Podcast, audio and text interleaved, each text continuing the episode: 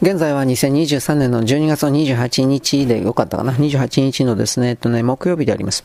私はアップロードやりながらですね、えっと、なんかネタ原稿をですね、探しながらですね、ひいひい言っております。なんか二、同時に2つ3つやるの、喋りながらはまだいいんですけどね。喋ってるだけぐらいならいいんですけど、同時に2つのですね、アップロードとですね、あの、ネタ探す的なことはちょっと正直きついなと。3つになるともう本気で何やってるかわかんない、なりますね。たまにそういうこともありますが。えーと、俺何？これは何だったっけ？えー、っとね、あ、美しい星だ。すみません、このタイトル忘れちゃうんだよ、本当にバカだから。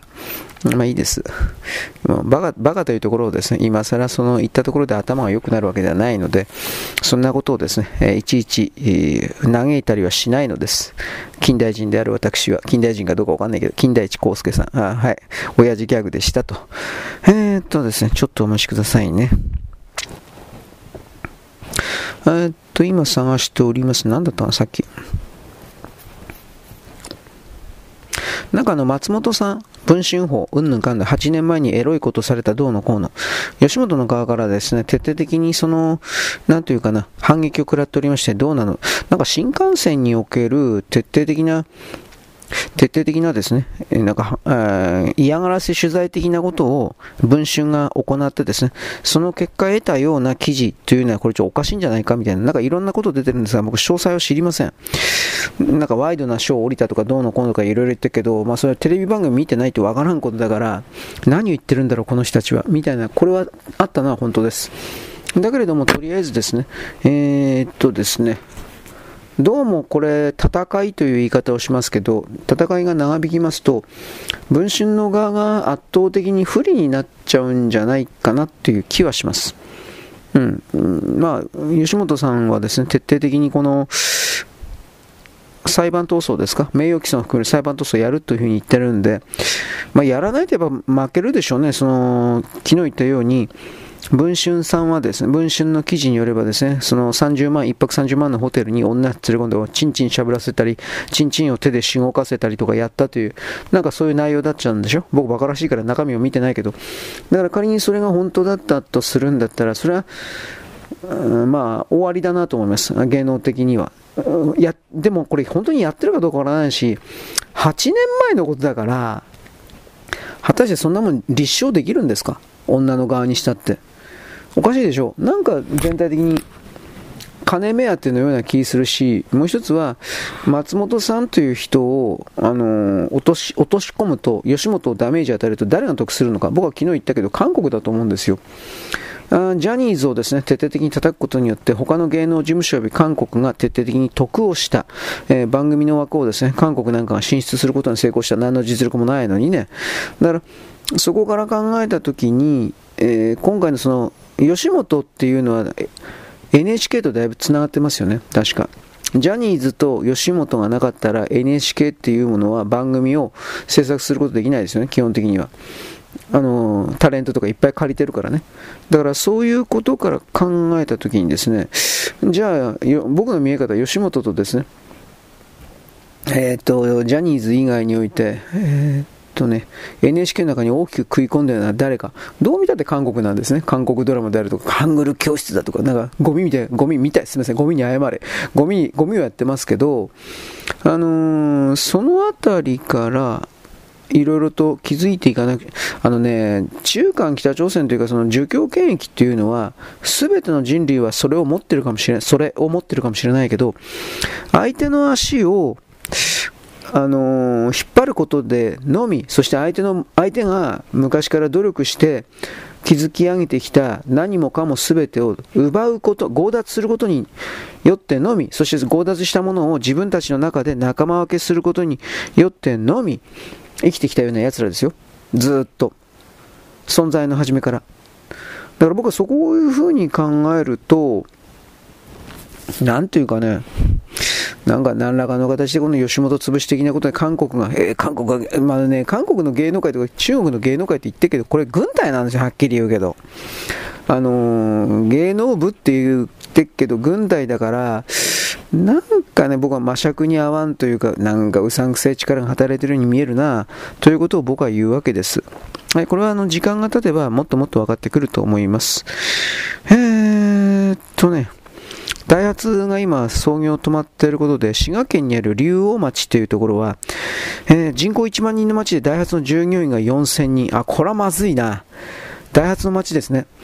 何よりもこれらの人々の従業員の月給が確保できないということと、もう一つは、町の税収とかがやばいですよね。これ普通の常識で考えたら。そういう、確か岐阜県もダイハツ町がいくつかあるんじゃなかったかな。ダイハツあんな風にね、あの、あんまり目立ってないけど、各地域、地方拠点地域にですね、いろいろ、まあ、ダイハツの、なんていうかな、城下町みたいなことを結構作ってるんですよ。まあこれ、鈴木とかそういうとこも全部そうではあるけど、なんかね、あの、ちょっとしたことで大したことはないっていうふうに思ってたか知らんけど、これだいぶ大したことありますよね、これ。うーん、まあ僕、ダイハツの車嫌いじゃないんでね、正直言うけど。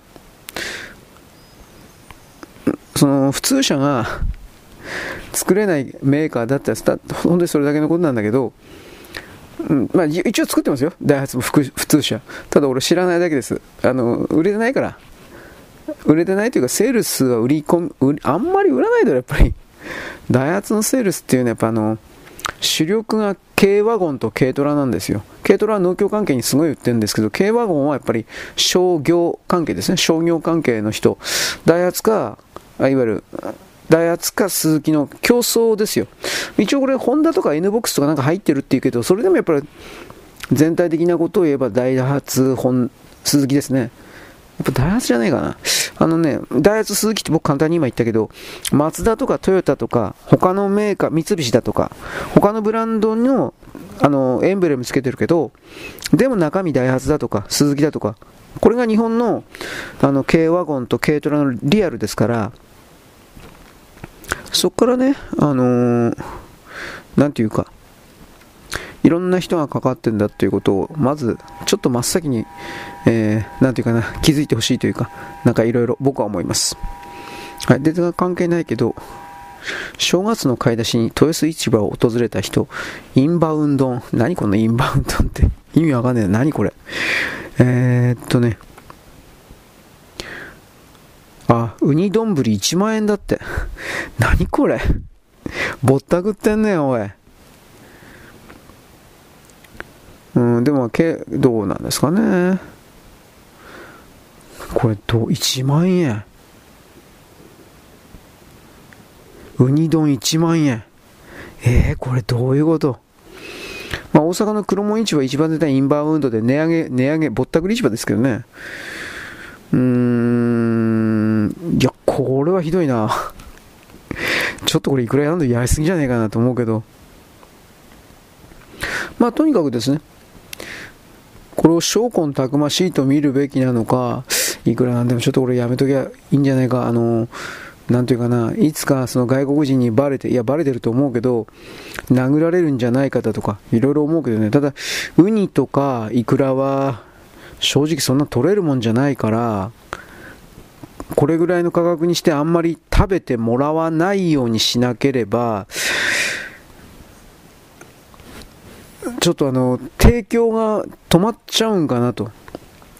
採算がうんぬんというよりも、そもそもあの提供できなくなるっていうか、ひょっとしたらそういうことがあるのかななんとも言えないけど、一応ステーキ丼が一番、肉がね、分厚い肉が一番安い。いや、安くはないと思うんだけど、うーん、まあでも、日本にやってくるような外人客っていうのは、僕みたいな貧乏人じゃなくて、本当に年収がね、1, 億だとか2億だとか、いや、もっと多いか知らんけど、なんかそういう人たちが一応、だいぶ多いそうなんで、まあ、貧乏人のアメリカ人というか、ヨーロッパ人だとか、まあ、そういうのはこんな 1, 1万円。ちょっと衝撃で、本当に言葉出ないわ。1万円。まあこんなもん食べないと思いますよ。食べ、食べられないというか、いくら円安だからつったってお前、これはすごいな。はい。というわけなんでですね、えー、っと、私たちはいろいろこの経済における格差というか、なんというか、いろいろなものを今目撃しているわけです。1万円、1万円のショックが。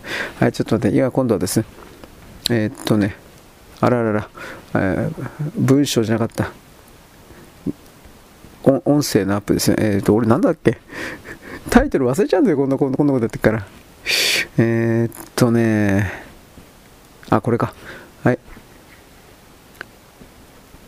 すべて選択してコピーですね。はい。というわけで、今、ぼんやりしながらやっていますが、勘弁してくださいですね。えー、っとね、LINE の不正アクセスっていうのは僕ちょっと前に言ったけど、これなんか、10月の9日以降情報を流出していたっていうふうに言ってますけど、実はそうではなくて、別の件で9月の14日からも流出していたということが明らかになっています。これはもちろん韓国が中国に流してます。あの、韓国と中国もちろん情報部に関して全部つながってるので、LINE に例えば口座番号であるとかそうしたものを置いてるやついますね。あの、そういうことをやってるような人だとか、もちろん電話番号とか含めて、こういうものが、もちろん韓国の連中はこれを全部泥棒してるというかあ、チェックしてますが、自分たちの犯罪行為のために、犯罪を仕掛けるために。だけど、彼らは、あの、例えば俺らが日米軍事同盟、日米安保条約的なものを結んでいるように、中国と韓国はもはやそれを結んでいます。表に出してないだけです。だから、もちろんこれらの日本から取った情報をやっている。しかもこれただでやってないでしょ。LINE が、あのー、中国人ハッカーにやられたという風を装って販売してるでしょ。お金で。外貨獲得してるでしょ。こういう形で。それぐらい今の韓国って金ないから、あのあのよく本当に国をですね保っていられるなという、韓国という国のですねいろんな行政サービスを結局結果として日本が支えているんですよ。日本の企業だとかなんかがですね韓国の企業にお金を投資するという形で、あんなもん全部引き上げちゃえばいいんだよ。一旦滅ぼすべきだ。と僕はここまでも、でもここまで過激なことを言って、言ったは言ったはいいけど、滅ぼしたらその傾向が見えてきたらあいつら全部日本に来るから、大体大阪と北関東にいるような連中が、まあ福岡とかもかな。裏日本はそう、うわ、裏日本も多いかな。まあまあ、そういう連中が徹底的に親族を呼び寄せるから、うーん、うんやっぱ、やっぱそういう過激なこと言わない方がいいんかな。まあ言ったところでどうせならんけどね。ただでもやっぱり終わってんのは本当ですよ。古事記も増えてるし、餓死者も出てるし、投資者も出てるし、これ中国もそうなんだけど、韓国の方が顕著じゃないかなと思う。いわゆるあの貧しい人々を支えるようなセーフティーネットがない。で、一応これ建前上、教会関係がこれをですね、えー、救うというふうなことを言ってるけど、まあ救ってない。救ってるわけがない。何？あなた考えが甘いですね。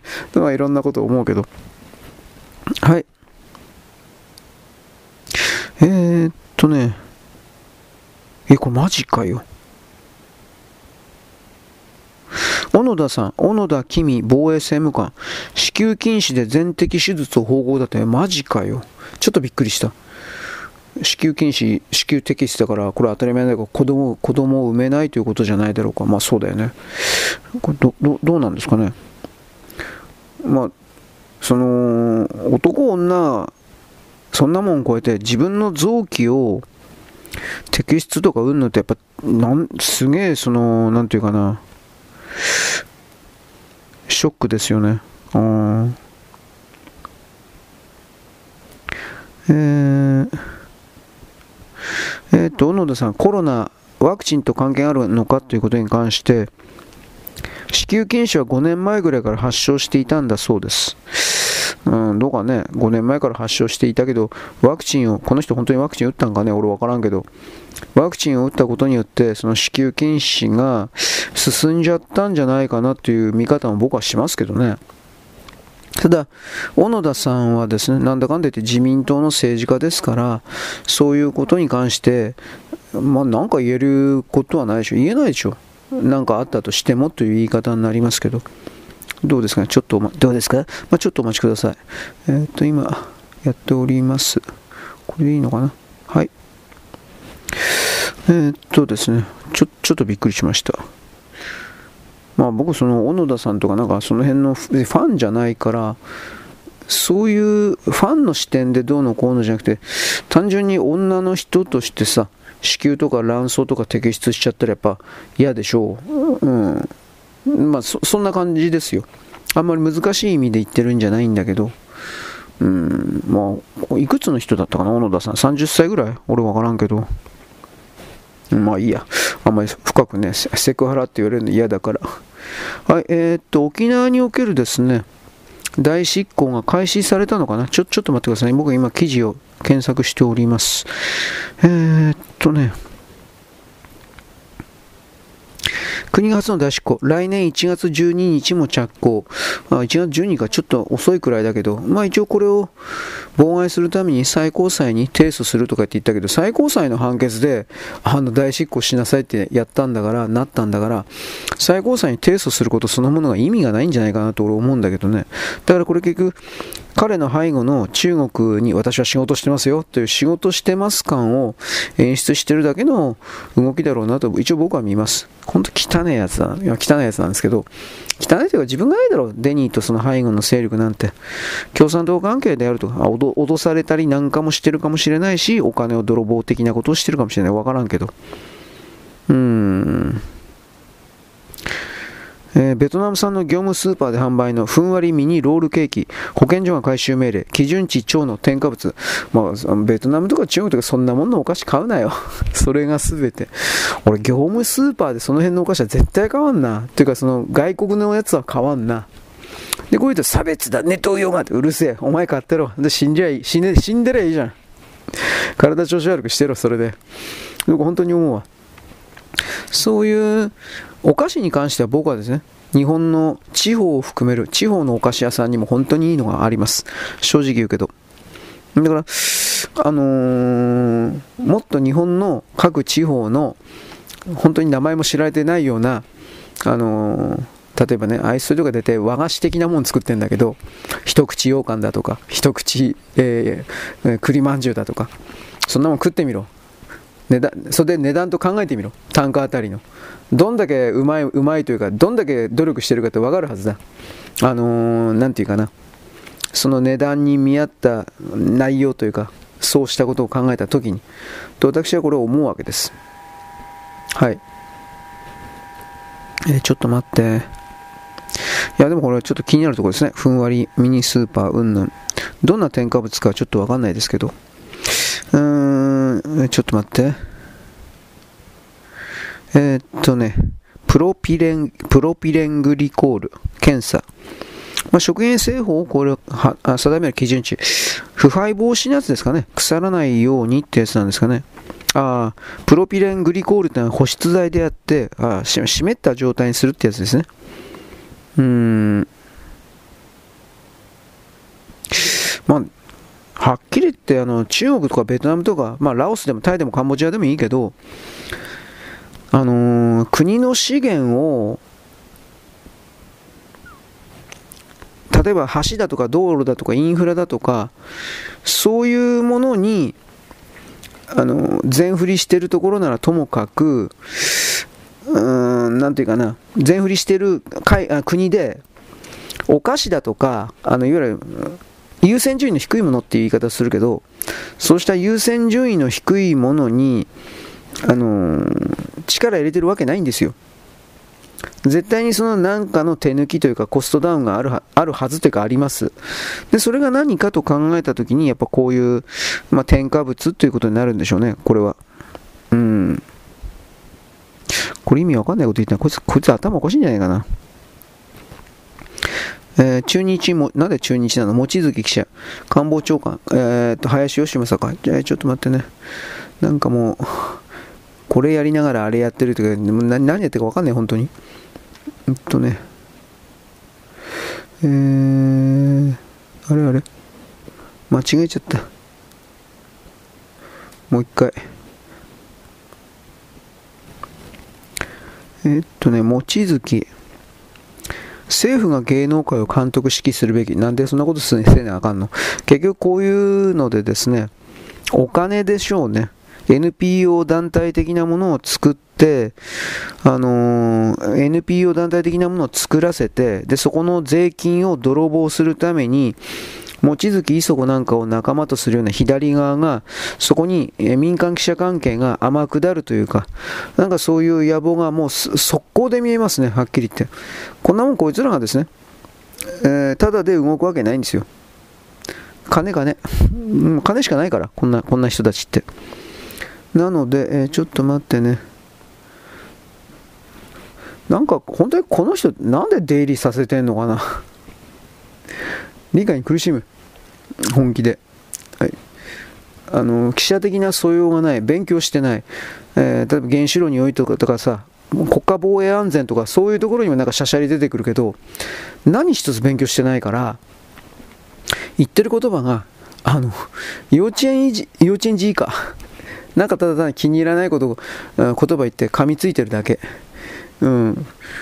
具体的なミサイルの名前も言わないし調べてないし、調べたところでその名称を記憶してるだけだから、例えばそういうミサイルが何のために作られてるか、うんぬんとかわかんない。現役ミサイルを攻撃ミサイルだと本当に思ってるような、その程度のレベル。とにかく持ってたら悪い悪いみたいな。日本共産党の老人たちもそんなやついっぱいいるけど、だからそういう知恵遅れ、これは後天的知恵遅れという言葉を僕使うけど、そういう知恵遅れに、社会の前面に立ってもらうと、前面に、前面に、あと全て面に立ってもらうと、日本人全員がとんでもなく不幸になる。あなたたちは生きていることそのものが不幸になる。と僕はここまでいつも言うんだけど、これネトウヨがうるせえよ、ネトウヨ分かった、ネトウヨ分かったからあなたたち、はい、呼吸やめてねって、ここまでひどいこと言うからね、あなたたちが呼吸をするのをやめれば、全部問題が停止する、ね、問題解決するんじゃないですか。問題は解決されなくてはいけないと。でも、これ本当は問題解決じゃないですよね。トラブルを起こす存在がですね、ただ死ねばいいというのは、まあ、死んだら死んだで、それを問題だと思ってる人にとって、あのー、問題が解決してるだけであって、えー、なんていうかな、人にとって問題が解決してるだけ、そのね、観測してる人にとってだけ問題が解決してるだけであってですね、あ、ちょっと待って。現実、よいしょ。あ、ちょっといろいろ止まってる。現実ね、その問題だと主張しているような人っていうことを言うけど、その問題だと主張している人たちにとっては、えー、っと、これはここになるのか。はってはですね、えー、問題、それが本仮にそれが本当のもあ、すみません。仮に、それに、それがですね、仮に本当の問題だとしたらですね、あのー、批判するような人間を殺してしまって、死んでしまって、ね、殺してしまって、それを批判する人がいないから、じゃあそれでいいや。でもそれはも本当の意味に来る問題解決にはなってないですよね。この辺りをどう捉えるかですよ。まあ、つまりこれはこういうことじゃないかな。お前なんかに言われたくないってことじゃないかな。左側なんかに、望月なんかに言われたくないよっていう、多分そういうことで、多分、なんていうか、まとめるということなんですかね。はい、難民支援協会。えー、なんだっけ、月に600人が難民支援協会 JAR という組織を訪れます。現場、えー、っとね、限界ですと。難民申請者数が多いです。公的支援、保護費が滞って、来日してからの困窮が深刻化しています。あの、スーツ着て、トラベルバッグというかトランクケース持って、日本にな、私は難民ですとか、なんでそんな金持ちの格好してんの？なんでこれ言わないの？そんな難民いるわけないじゃん。どうせクルドとかそういうとこじゃないの？はっきり言うけど。こういう、それははっきりクルドとか名指ししていいんじゃないかな。あのー、日本にいる同胞たち、日本は取りやすいよ、泥棒しやすいよ、ゲヘヘヘっていう、こういうですね、あのー、情報伝達があるもんで、日本行って一旗あげるよ、め、泥棒し、税金払わなくていいんだよ、おい。こう、こういう奴らしか来ないんで、いや、そんなもん難民でも何でもねえだろ、おめえ。全部追い返せ。だから、なんかね、入国と言われているものに対して、そろそろ僕たちは全ての国は、考え方を変えるべきだと思いますよ。本当思うわ。ちょっと油断したら、権利しか言わないから、ちょっと待って。自分がその時における最適な合理的な生活状態の確認ということを得るために、えー、なんだっけ、すべての、その国にもともと住んでいるすべての人々を、生贄にする、食い物にする、みたいな、そんな存在のあり方ありようというものをどう思うかということです。僕は、僕は許せないな、ということを言います。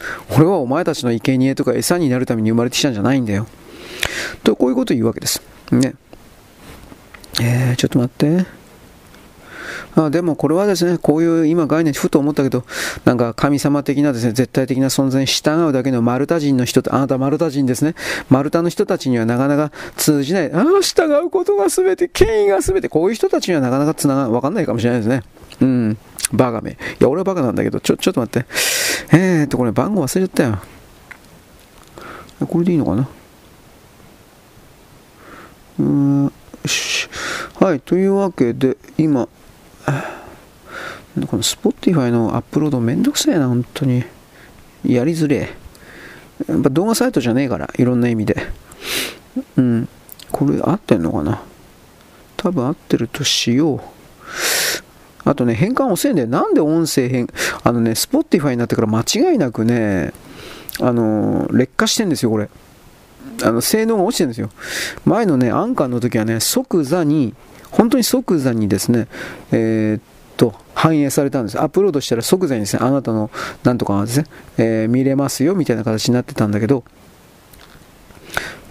なんか Spotify ね、音声変換か何、まあ、利用してる人が多いからかもしれんけど、利用してる人が多いからかもしれんけど、音声変換に非常に時間かかるんですよ。えー、あ、few minutes, minutes, few hour? 数時間待ってねとかって出るの、メッセージが。で、実際本当にそれ数時間待ってねっていう風になってるのかどうか僕これ知らないんだけど、うーん、どうなんですかね？えー、っと、あれあれ、これなんか変なになってるよ。えー、っとね、多分これでいいのかな？なんか落ちてる。どういうことよ。はい。えー、じゃあちょっと待って、落ち落ちた中で、あ、間違えた。なんでこうなんの？えー、っとね、マガジンエロい人だったね、これ。えー、なんだっけ、人々の思惑だったかな？あ、違った。人々が目指すものだったか。あ、これでいいね。えー、っとね、コピー、これいけるんかな？ま、ちょっとやってみましょう。なんかね、サーバーかなんか、向こうのサーバーが、アップロード先のサーバーかなんかが、落ちてるという言い方になるのかな。うん、なんかそういう言い方で、繋がんないですね。まあ、それならそれしょうがないっていう言い方になりますけど、はい、いいです。で、えっ、ー、と、次から次からやっていかなくちゃいけないんだけど、まあ、とりあえずこの計画性のない旅行者っていう言い方ですね。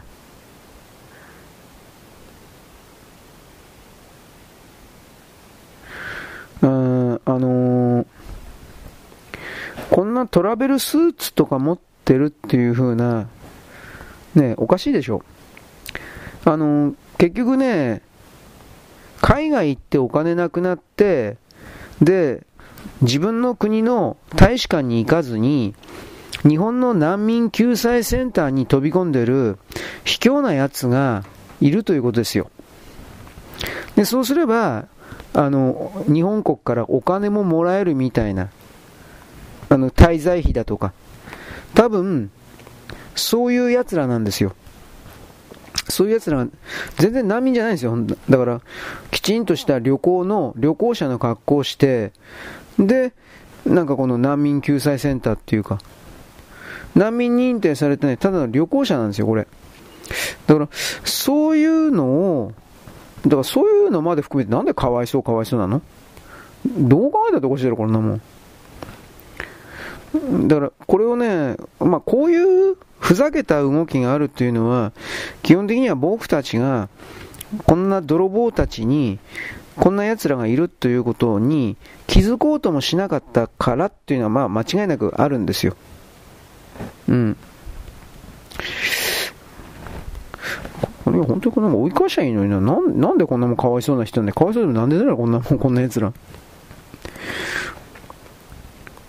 まあ、日本人そのものが、なんていうか、貧乏、貧乏な状態にあんのに、こんなもん助けなくていいだろ。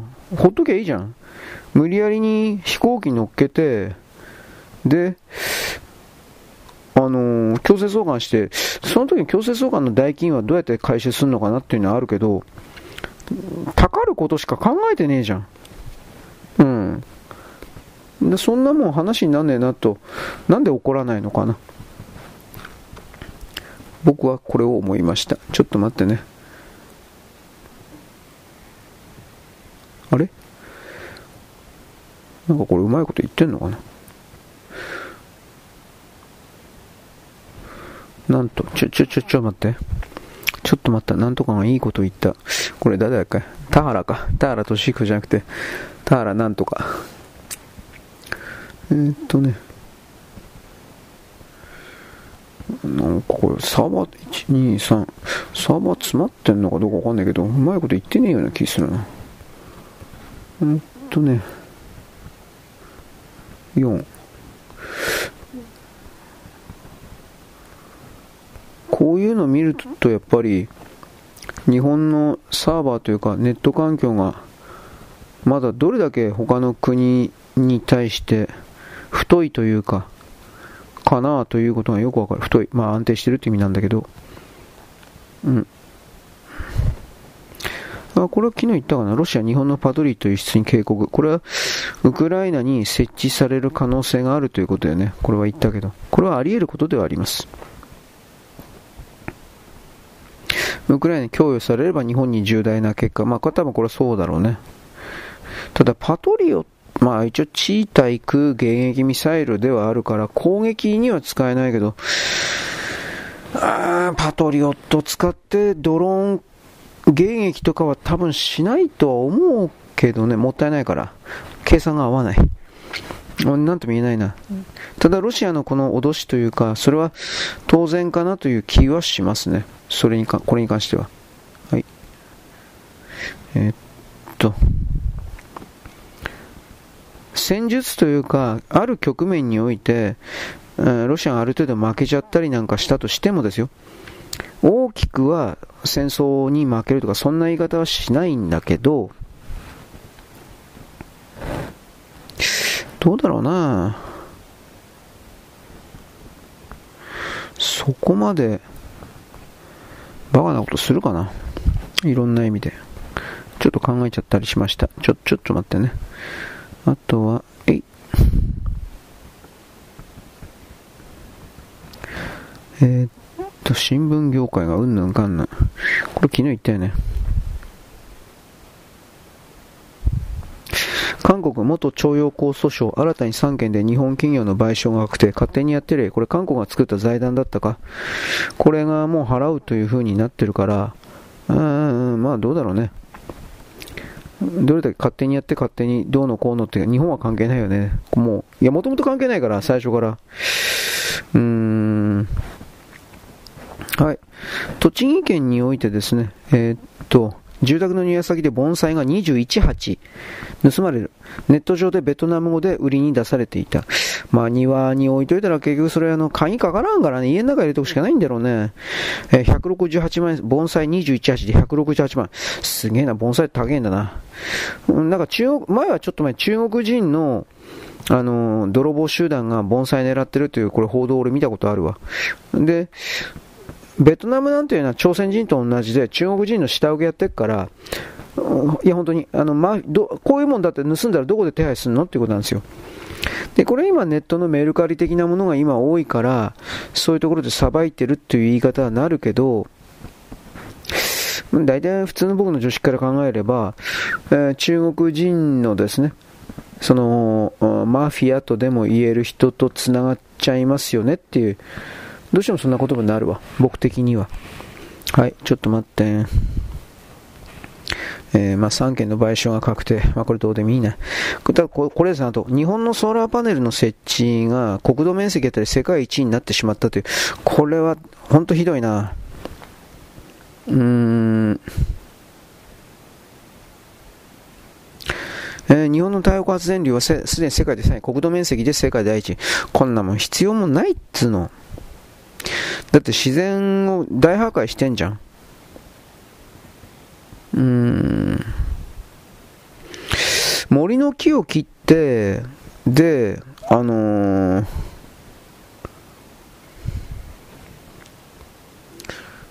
自然破壊して、ソーラーパネルというものを置くことが、なんで、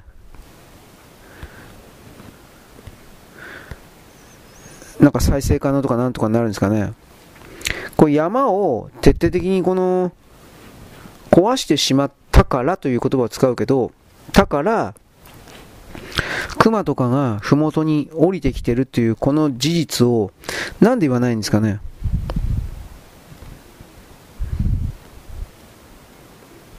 うん。熊が熊が人里に出る。うんぬんかんぬん。山の食べ物がなくなる。なんでなくなったの？ソーラーパネルあるから。だから、あのー、今年東北なんかでさ、思いっきりソーラーパネル、あっていうかあの、まず出たっていう、昔から月のワグマ的なところが出るような地域とか言いながら、でもなんか違和感あったのはね、その、熊が出ると称される街の地図見ててね、そこにね、ソーラーパネル、メガソーラーがあるということに、いろいろ気づかないといけないんですよ。うん。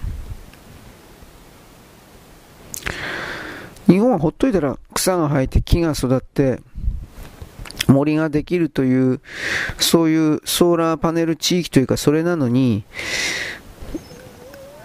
ソーラーパネル地域自然地域なのに、なんでこんなバカなことするの ?SD2 とかなんとかかんとか。まあ結局金なんですよね。金が僕は、金を得ることはダメだという言い方はしないけど、もうちょっとその本当の意味に送る持続可能ですか？その言葉に準じた行動に変えていかないと、これはやっぱりいろいろダメなんじゃないですかね。それを強く思いますね。はい、僕は常に綺麗事の男です。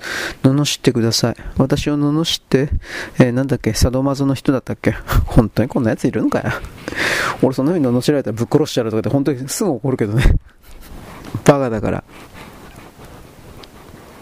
後先考えずに怒るからね。女に対しての、てめえとか、この甘ーとか、すいません。嘘でした。かっこいいことばっかり言ってます。すいません。嘘、嘘つきました。というわけで、うんとね、あとは何かな。うーんとね、イスラエル、多方面で戦争状態にあるレバノン、シリア、ユダヤ、サマユダヤサマリア、イラク、イエメン、イランの7方面から攻撃されている。まあ、これは、大げさんに言うんじゃなくてそうだろうなと言わざるを得ないですね。大なる小なるそれはありますね。うん。ウクライナ最高会医療用大麻を合法化。多分これも利権になってるですよね、これきっと。うん。エチオピアがデフォルト。うん。宇宙から届いた猫ビデオ。言ってる意味がわかんない。えー、っとね。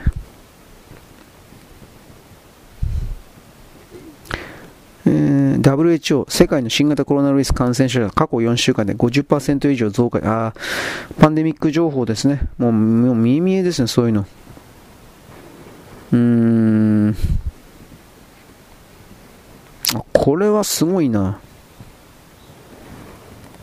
何すごいうかというと、江戸時代の株屋、トレーダーが設置した、つまり江戸時代にも先物取引というかそういう株屋関係のがあったんですが、旗振り通信、旗振って通信するんですよ。上がったとか下がったとか。これすごいですね。東京、大阪と京都は4分間、広島は40分間。時速700、まあそうですね、時速 720km でですね、いや、これすごいな。いわゆる米相場とかなんかそういうことの踏まえてなんだろうけど、これすごいな。やっぱこういうのあったんだね。昔の通信で。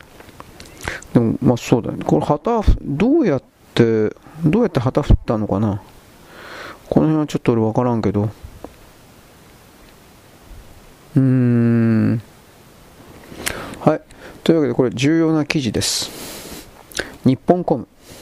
安倍、安倍、もうこれ、あの、これ、アドレ、僕のブログにアドレス貼っときますんで、これヤフーだけどね。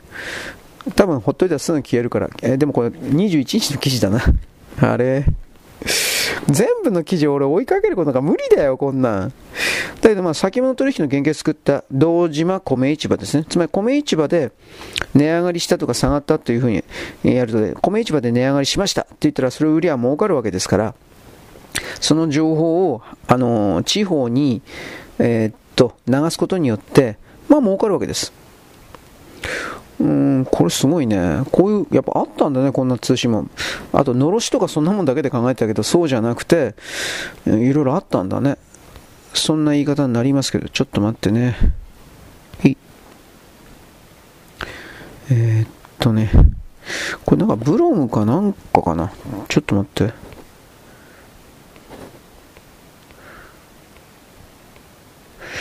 えー、っとね。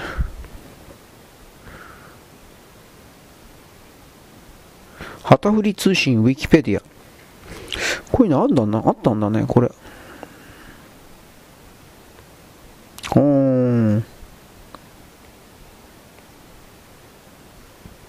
ほほほほほいや、はははばっか言ってるけど、すいません。旗を用いた通信システムであると。はーん。これは俺は知らんかったな。考えてみれば当たり前って当たり前なんだけど、儲けるためには。はははは。速度。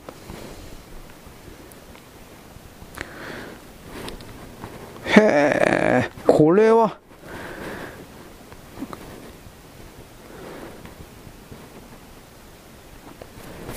視界が回復するまで見えないときはという。はあ。なんともびっくり。あのー、その、あれですね。やっぱ人間は儲けてなんぼなんで、儲けるということに関して、これだけ貪欲であるってのはすごいですよね。ちょっとびっくりしました。はい、あとはね、うんとね、まあ、中国の経済で昨日言っていたドルとロシア、あドルと人民元のみで貿易決済するうんぬんかんぬん。これをどのように捉えるかにもよるんですが、まあ、いろんな見方あります。とりあえず、アメリカは来年ぐらいに、えー、中国がやると思ってます。えー、もちろん中、えー、あれですよ、侵攻を、台湾侵攻を、戦争を。ただ、そこまでいけるかなっていうのはちょっとあってね、なんともわかんないけど。はい、というわけでこれはですね、だから長くなりそうなんで後で言うことにします。よろしく、ごきげんよう。と思ったんですが、すいません。今アップロードの復活がしたんで、これ終わるまでちょっとやります。あれ？まあまあ治ったのはいいことです。うんとね、戦争をですね、本気で仕掛けるだろうなっていう風な判断をしているということ。で、今日本の中での中国の、まあ岸田卸やってるのは、下叩きやってるのは、まあ、こう中国の、中国から金もらってるやつ、スリーパーエージェントというか、中国人たち及び中国から金もらってるような日本の関係者、売国道ですね、というふうな見方を僕しますけれども、そこからが、あれ、また止まった？ダメなのかな？あれ？なんかダメっぽいな。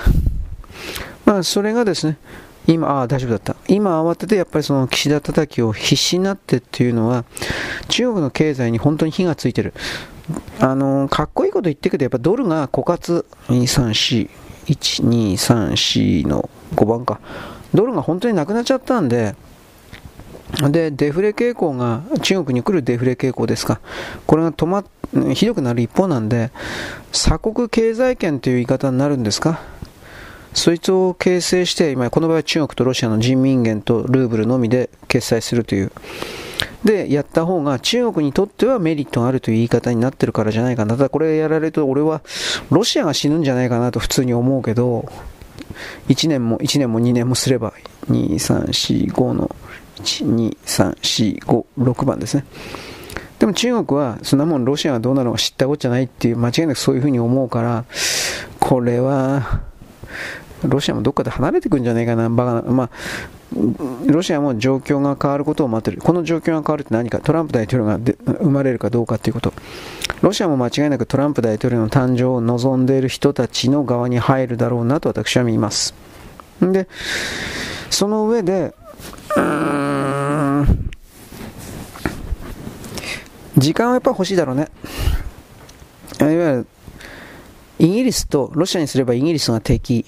でなおかつアメリカの中のカバールディープステート的なものが敵。そして欧州のもちろん欧州の方がカバールっていう言い方だったら本家本物ですからこれをやっつけなければ自分たちの国家存続に関わるというふうな1234567あの結局カバールというかウクライナというかそれらの人々ある一定の目的は達成したんです。それは何かといったら、最初から間違いなくあの計画されていたであろうスラブ人の個体数を減らすこと。戦争によって。子供たちを生まれなくすること、スラブ人の。男たちは片輪になって、片輪いっぱい出てます。身体障害者。で、あの、生殖もできない。子供作れない。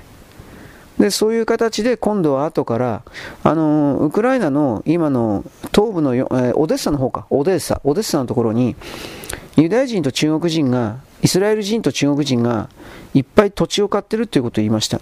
えー、1、3、4、5、6、こっちか、8。で、これらのイスラエル人というかユダヤ人がという言い方だけど、あまあ仮にという言い方だけど、それの現地のスラブ人なとこと混じっていって、従えていくと、また別に従えなくても、個体数を、ユダヤ人、イスラエル人の個体数を増やしてしまえば、結局、なんだロシアにおけるですね、えー、レゾンデートル、ロシアにおける存在領域の縮小ということになるんですが、それだけロシア人のスラブ人の力を弱めることになり、それはそっちを目的だっていうんだったらある意味成功するよねっていう言葉を出さざるを得ないですね。あまりいい表現ではないですが。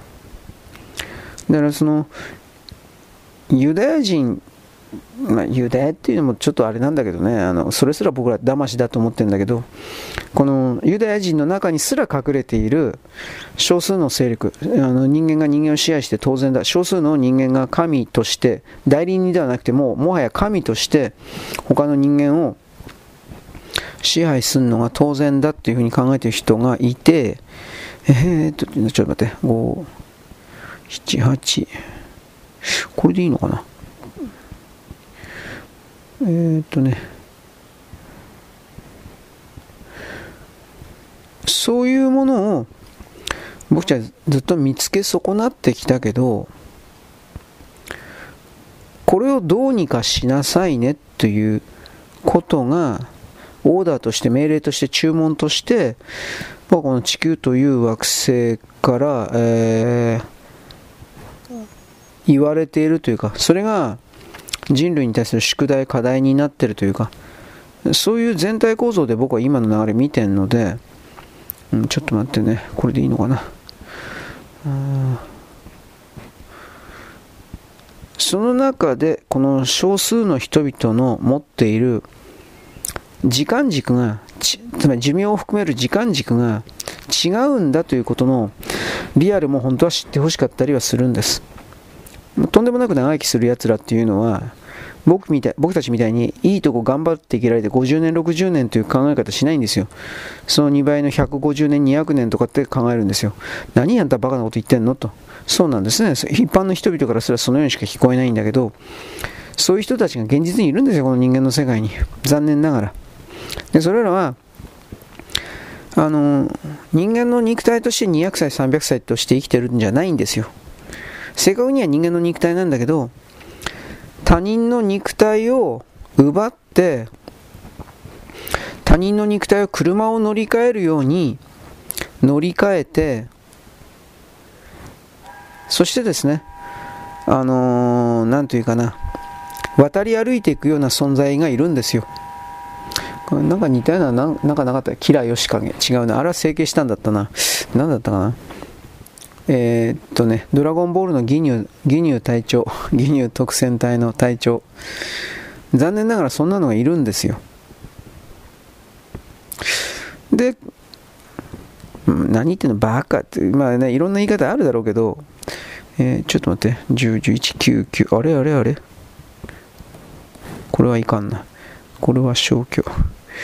なんかダブってるよ。いろいろあるので、えー、っとね、7654321あとこれで合ってるんだろうねきっとね。頼むよ。頼むよ君。えー、っとね。とりあえず僕の言うことを丸々その100%信じろみたいな僕は言わんが仮にそういう存在が本当にいるのと一旦決めてからこの地球人類世界におけるおかしな動きだとか陰謀的だと一瞬言われたような動きを再び違った物差しで尺度で見るということはおそらく大事なんですよということを僕は言うわけです。うん。いや、違った。これはね、ここかな。はい。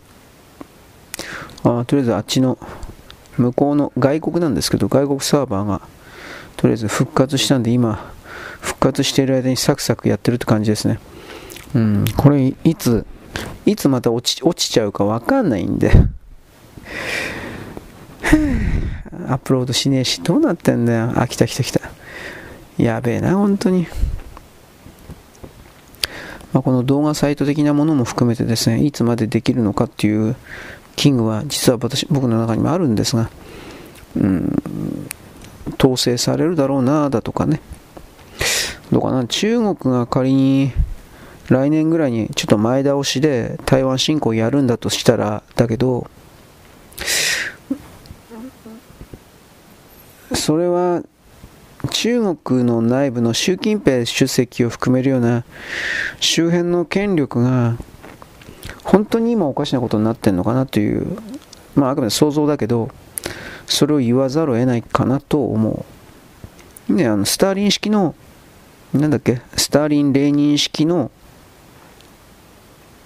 権力闘争が、実際の殺し合いが起きてるっていうふうなことを、まあ私は言ったけど、実際それは起きてるんだけど、それをね、どう捉えるかなんです。ソ連の時のこと考えたら、3、4、5年かかったはずです。最終的な権力がスターリンのもとに集約されていくのにはっていう言い方だけど、まあ場合によったらももっと長く10年とかなんかそういうふうに言う人もいるけど、まあ大体スターリンにとって都合の悪いやつは3、4、5年で全部処分されたっていう言い方はするんだけど、どうだろうね。ちょっと待って。コピー。はあ。え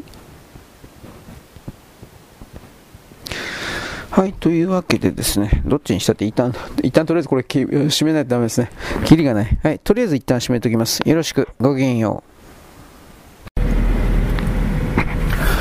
現在は2023年の、えー、と8月じゃなくて7月、12月の28日のですね、えー、と木曜日であります。私はです、ね、さっきあのツイッターをですね、ようやく、うん、無理やり、本当にもう最近無理やりです。やっつけです。もう本当はですね、あのー歌謡曲 ?YouTube で探して貼り付ける。で、もうちょっと長いコメントをしないといけないんですが、もうめんどくさいんで、本当に一言で、なんとか最高だ。こんな、こんな感じです。うるせえ時間ねえんだよということで、今回はですね、僕はあの、世の中の風潮にですね、逆らってというか、世の中の風潮が嫌になって、遠征感ですね、大正青年みたいな、文学青年なんてこの世は汚らしいんだみたいな形に送るですね、えー、なんていうかな、えー、純朴な青年を気取ってみまして、えー、とりあえずですね、あのー日本の歌謡曲の歌謡曲、歌謡界の原曲、ルーツはどこに見るのか、これ前にも言いましたけど、えー、戦前の昭和、そしてその前に、えー、遡っていかなくちゃいけないが、そんなことやらキリがないので、やはり戦後における我々というのは山田耕作、まあ、この辺あたりじゃないかなということで、僕は山田耕作さんのことをですね、尊敬しております。当たり前なんですが。で、もちろん北原博士のですね、えー、っとね、露木ロフ、ロフでよかったっけ？すいません、もうちょっと俺、これいい加減です、赤とんぼの人、赤とんぼの人でですね、えー、白露時代と呼ばれました、うん、この2人で。でこの白露にですね、えー、曲を提供したのは山田耕作さんです。で山田耕作さんというのはですねいわゆる当時の日本の歌謡曲芸能界非常に批判してこんなものはダメだうえーとか怒っておりました。だけどなんでかっつったらあのー、命をやっぱり多分多分なんですけど命を真面目に歌い上げてないというか、生命の参加、ね、ジョジョみたいに、輝けビートみたいな、ななんかそういう、そういうのはね、あね、山田耕作が、山田耕作さんがね、ジョジョタッチポーズをしてるわけです。貴様ら今何と言ったみたいな、こういう、ね、言わねえっつの。まあそういう感じでですね、山田耕作さん。だから僕はですね私などにですねあのなんか日本の歌謡曲がどうのこうのだとか、ね、令和だとか平成だとかバカ野郎そのようなクズな言論に私は屈しない。ということで私はですね上流に来る山田耕作さんいや山田耕作さんだよ。というふうな形においてですね今日は無理やりに作ってみました。無理やりです。もちろんやっつけです。こんなんややっつけとくか。こんなんでいいや。こんなもんです。その女のことは好きでもなんでもない。いやこの女でおふくろうるせえしこいつにしとくか。こんなもんです。まあそんだけ女にモテりゃいいよね。俺モテないからそれ言ってみたいわ。死ぬまで一回は言ってみたいわそんなこと。というわけで、まあ、山田耕作さんはですね僕はあの前に教えていただいたんですがいただかせていただきました。いただいたんですがあのなんかこどういうんですかね。歌い方ですか。このように歌ってはならない。こんな風に歌ってください。的なテキストを残しておいたっていうのテキストなのか録音か知らんけど。つまり、えー、さ歌手が勝手な解釈で節回しつけたりなんかねビブラート的な何かやったりね抑揚つけてさそんな誰がそんなことしろと言ったらまあ俺は山田そんなこと許さない。というようななんかこういうですね教本。教科書を残したそうです。ほんまかいなと思ったけど。だからその観点で日本の童謡唱歌ですか？らこれは YouTube この辺は本当に YouTube でいっぱいあります。待ちぼうけとかね赤とんぼとかね。で何がいいのか悪いのかということをですねあなたは自分で判断してください。俺正直言って全然わかんないんだよ。本当のこと言えば。ただオペラ歌手的なこんな風に歌ったらダメらしいです。その辺は僕は分からんけど。どうなんですかね？まあ俺はオペラ歌手的なうんぬんって言われてもそれも実は全然分かってない人間なんでね。オペラって言ったら布施明なんで。本当にバラより美しいあこれぐらいいいかな？大丈夫かな？ああやばいやばいやばいやばいやばい。か君は変わ変わったんで女は変わるんですよ。何言ってんすか布施さん。あなただって嫁はんに浮気されてこんなこと言っちゃダメですね。僕はオリビア・ハンセンが浮気したということ。そっちの方がですねちょっとショックでした。外人だからね。あやはり日本人のこと見下してたんだ。あの女はよ。あのあまとかおだんだん怒ったりなんかしてますが。まあいいです。オリビア・ハウスはまあ綺麗な女でしたね、うん、パッツンパッツンだったし。割割とパッツンパッツンだったし。割と。今の今の平成、えー、令和キッズがな。ペチャパイじゃん。胸全然ねえじゃん。商品価値なし。ゼロ。廃棄とか。すごいこと言うからね今の人。今の人。おっぱいに全てをかける男だし。プロジェクト X かよ。ね。おっぱいに全てかけてるそうです。僕は巨乳はあんまり好きじゃありません。いやだいぶ好きじゃないです。キモいから。牛かと。かこういうことね。まずは置いといて。山田耕作さんです。うーんまあ全部が名曲だから これがって これがっていうふうに言えないよね。名曲というか名曲というのはたくさんの打作の中でより優れているものがポツンポツンとあるからこれは名曲だとかってやるわけでしょ？山田耕作さんっていうのは全部がその名曲っていう言い方になるからあれは山田耕作というジャンルだからいや本当の話で。ちょっとそういうことは違うかもしれないなと思います。はい。というわけで山田耕作さんを取り上げてみました。私はですねなんだかんだ言ってネタ探しに苦労しております。そんなうちでよろしいでございましょうか。はいよろしく。ごきげんよう。現在は2023年のですね、えっ、と、12月のですね、えー、なんだっけ、28日のですね、木曜日であります。私は今ですね、いろいろ文章のですね、構成をやっております。もうキリがないね、こんなことばっかり言って。で、僕はですね、さっきからですね、あの、松本さん、ダウンタウンの松本さん、これ関係のですね、報道をですね、次から次から出てくるんですが、一体誰が本当のことを言ってるのか正直わかりません。一応、吉本興業はですね、いや、そんなこと絶対ないよ、お前、和見、あ、もう裁判だ、みたいなことを言ってます。ところが、えー、アンチ松本の人かな、それはツイッターでですね、さようなら松本さん、さよならダウンタウンと。今回はですね、文春は、あの、以前の、以前もあったんですかね、以前のあなたのように、えー、圧力をかけて記事を差し止めるということはできませんよ。文春を止めることは無理ですよと。うん、で、うん、まあ、とりあえずなんか、録音があったのか、動画があったな、もう8年、本当に8年前だったらっていうこともあるけど、8年前だったら普通そんなもんないんじゃないかなと思うんだけど、なんとも言えないですけどね。で、文春の中に、えー、文春の記事として記事が出ていたと。で、そのテキストがいろいろなツイッター含めて守って、えー、出回っていたということです。で、なんというかね、まあ、俺の子供を産めやと、産んでくれやと、うなんかそういう言い方だったかな。あの人60歳ちょうどぐらいなんだけど、筋トレやってるし、あと、えー、まあ、男性ホルモンもテストステロンだったっけ？まあ、いわゆるそういう筋肉ホルモン剤的なものをバンバン打っていくから、チンコ立ってたってしょうがないんじゃないかなとは思います。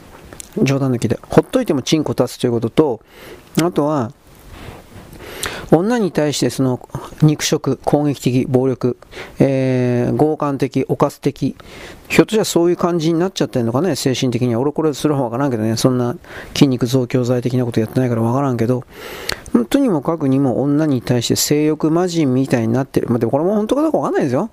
あのー、文春がそんな風なイメージをうん読者に提供することによって部数のアップにつなげてるというか、ね、よくあることなんでそれはあるかなと思います。なんともわかんない。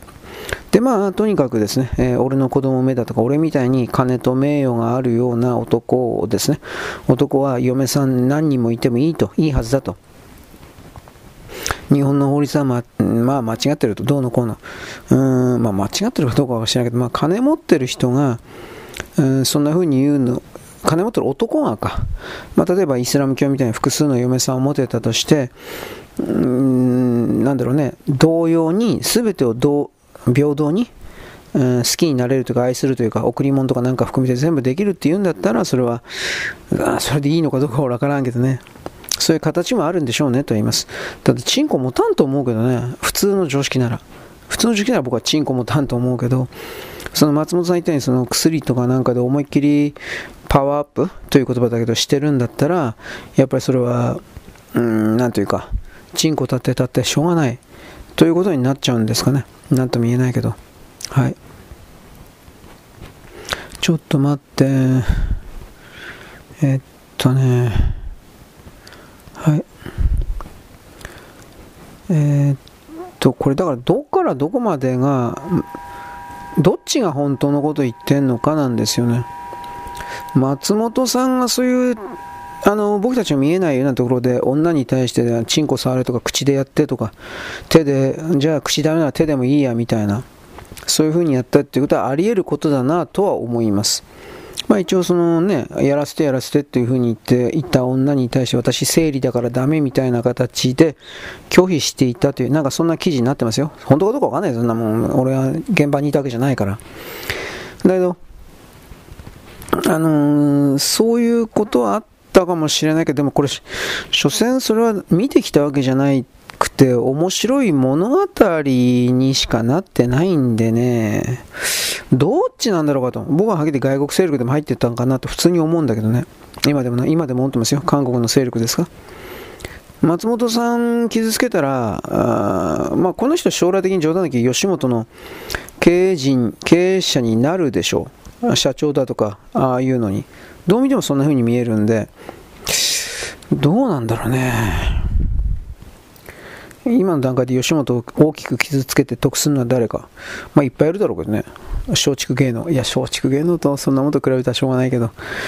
うん。はい、というわけでね、あのー、どうだろうね。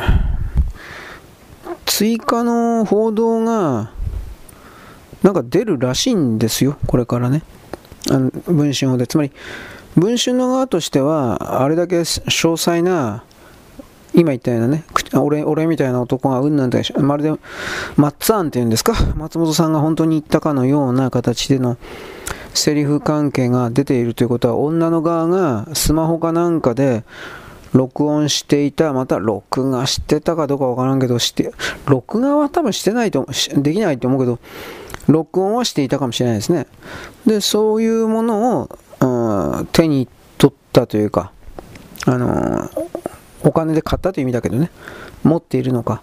だからそのあたりは分からんけれど、もしそれらが、あのばらされてくると、松本さんはあんまりその優位な状況ではないにはならないかもしれない。少なくとも、ああ、でも8年前のことでそんなことよりどうかなとは思うけど、少なくとも、その、今のレギュラー番組ですか、そうしたものに対して、えー、お休み、こまあ、交番とかなんかそういうことを含めて、そういうのはあるかもしれないですね。僕は僕の思うのはそれぐらいなんですけど、だから、ちょっと待ってね。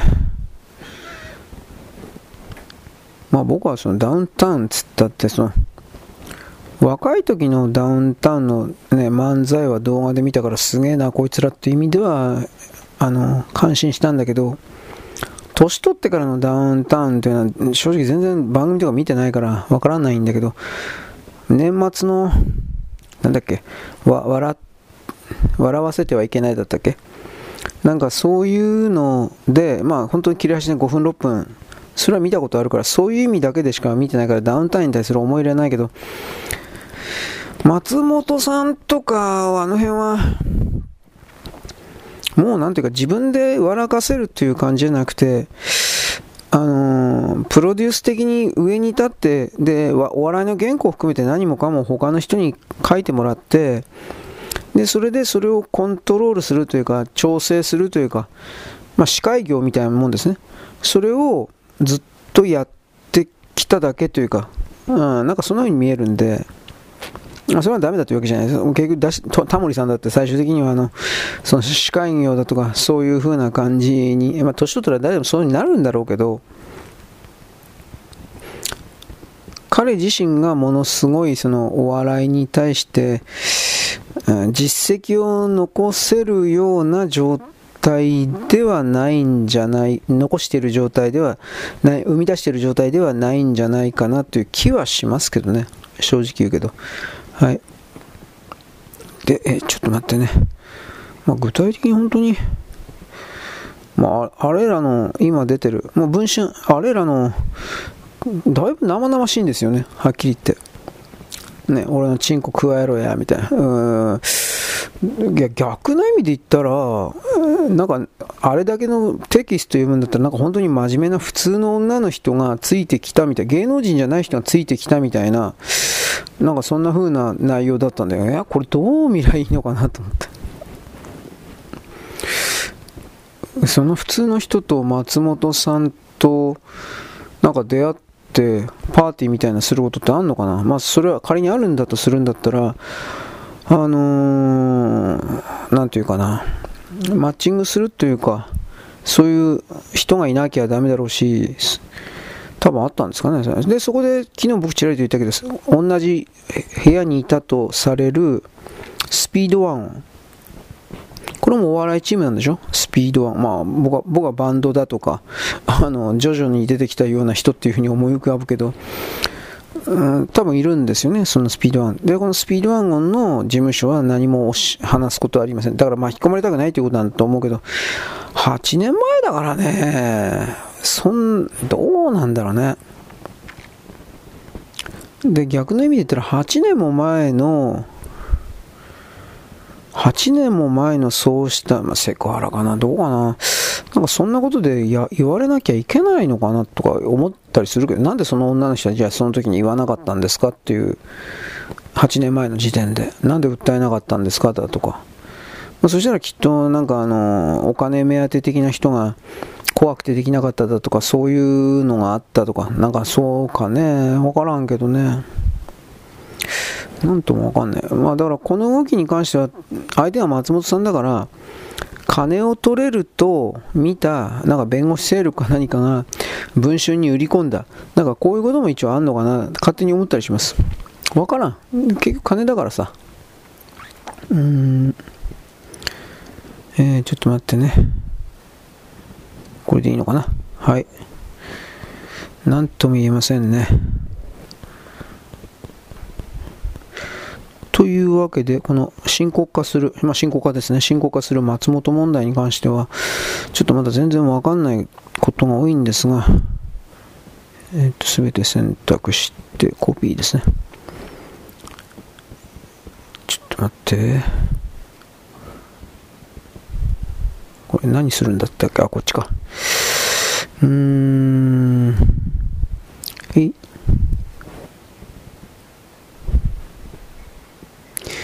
まあ芸能人に、その、一般の僕みたいなお金も権力も地位も何もないような人間の常識ですか。そんなもんと比較したり当てはめたりしてもどうにもならあ意味がないことなんだけど、本当にこうこれに関しては本当にどうなんだろうっていう風な気がしますね。いろんな意味で。まあ、この松本問題はもうちょっと時間したら明日、明後日以降ですが、いろいろまたバレてくると思います。はい、よろしく。ごきげんよう。現在は2023年のですね、えー、っと、12月の28日の木曜日です。私は動揺してます。動揺する夫婦、ポルナレフ、なんたらかんたら。あのー、また削除されました。マガジンの人サービスパック、12月の27日、昨日ですね、えー、っと、水曜日号が削除されました。昼頃かどっかにですね、メール届いていました。で、このことにおいてですね、アカウント凍結とかひょっとしたら本当にマジであるかもしれないなと思ってですね、今、危機感をもとにですね、まあ一応危機感を持ってるんだけど、このようにですね、配信の録音をしております。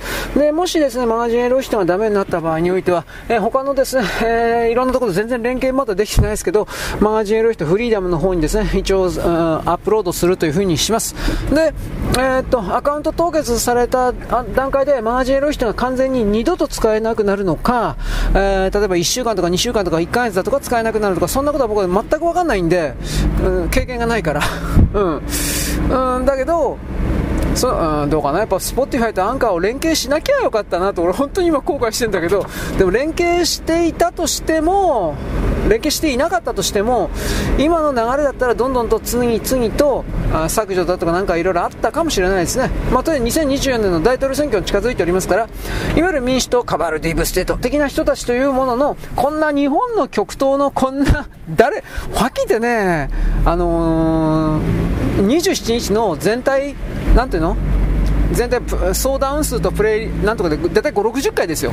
だから一つのマガジンエロイヒト1個だけ上げて5、60回なら5、60人聞いていたことになるけどそうじゃなくて、えー、と他にもなんかニュース人類とかなんかいろいろやってるでしょ。でそういうことで全部合わせて大体平均5、6人なんですよ。5、6、7人なんですよ。これ Spotify だけかもしれないけど他の例えば Google ポッドキャストだとか、なんか Apple ポッドキャスト含めて、じゃあそんな何十人もいるから、そんなことあるわけないんで、ということは、そんな5、6人の人がですね、こいつは許せない、これ削除以来よと、だから前にも言ったけどね、そんな面倒くさいことするわけないんですよ、普通の常識で考えて。だから、機械的に何かやってるんだろうなと。た、た、た、多分だけど、ワクチンじゃないかなと。多分ワクチン関係か、あとは、大統領選挙でバイデンがどうとかってやると多分一発でいっちゃうんじゃないか。だから僕この配信もですね、29日後になってるけど、これ、あすぐ即座にやられるかもしれない。だからとにかくとにかくとにかくあなたがですね、えー、っと何らかのアプリで多分聞いてると思うんですよ。多分ブラウザで、えー、ブラウザで聞いてる人いないと思うんだけど、もしアプリか何かで設定してるんだったら、お気に入りかなんかみたいなきっとあると思うんですよ、そのアプリに。で、例えばマガジンエロい人さんが、えー、アップロードしましたったらすぐお知らせが来るだとか、アプリによっては、マガジンエロい人さんがアップロードしたら、これ自動的にあのダウンロードするようにしますかみたいな設定を聞いてくるやつもあると思うんですよ。それらの設定をしておかないと、あという間に消されるような事態が、これから出てくるかもしれませんよということです、はっきり言って。俺はあんまり脅したくないし、そんな大したこと、いや、全く大したこと喋ってない。こんなこと、本当に連続だからね、立て続けて。だから、この間僕あの、マガジン人、ブログか。ブログがですね、消されたというふうに言ったでしょう。だから俺この中身全くわからんかったけど、なんでかって、多分ワクチンじゃないかな。で、ちょっと前のですね、今のマガジンエロい人ですか、ただのマガジンの人。これは、うん、ワクチンかオバマか、どっかその辺じゃないかなというふうな気もしてしてんだけど、大体はアメリカから見て、でも、でもね、スポッティファイって本当はヨーロッパのメーカーなんですよ、確か。でヨーロッパがカバールディープステート的なその本教師だったら、まあ、このカバールディープステートもやばいやばいかもしれないですね、まあ、とりあえずその設定をしておいてですね聞きたい人はですよ俺は別に無理に聞けたとか聞かないと損するよみたいなこんなことも言わないんだけど聞きたい人はそういう意味において、あのー、ダウンロすぐダウンロードするような設定を入れておかないと多分、まあ、24時間ぐらいは持つんじゃないかって言い方はするんだけどね本当アップされて1分とか10分で消えるとかそういうこともあるそうですがさすがに俺そんな目つけられてるとは思わんのだけどまあこれからどんどんあり得るということで、えー、聞きたい人はそのダウンロード設定ですか？そんなんあるんだったらそれをやるか、またお知らせ設定来て、アップロードされましたと言った瞬間に手動で全部ダウンロードしておくか。音声データをダウンロードしておくという。で、聞いたら捨てりゃいいんですよ。そんなもん、取っとく必要もないんだから。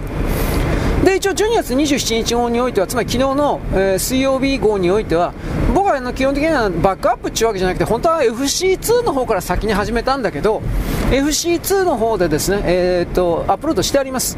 でそれがですね,、えー、っとねタイトルがマガジンエロい人新しい認識だったかな。マガジンエロい人新しい認識です。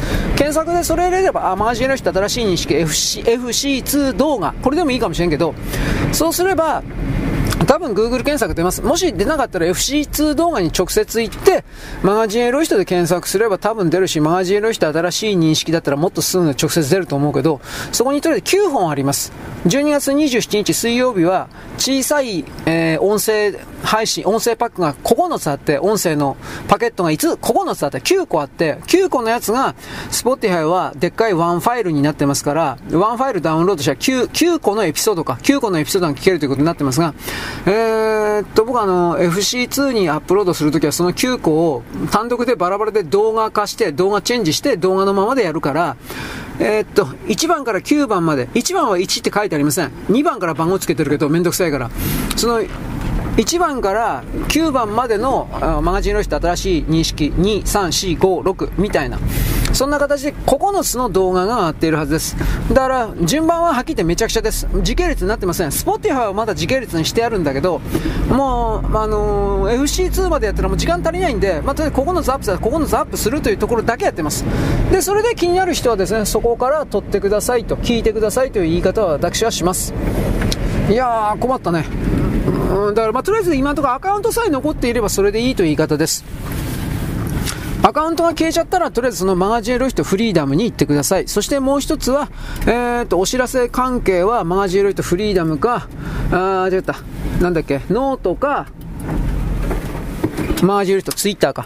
そういうところに行ってくださいということになりますね。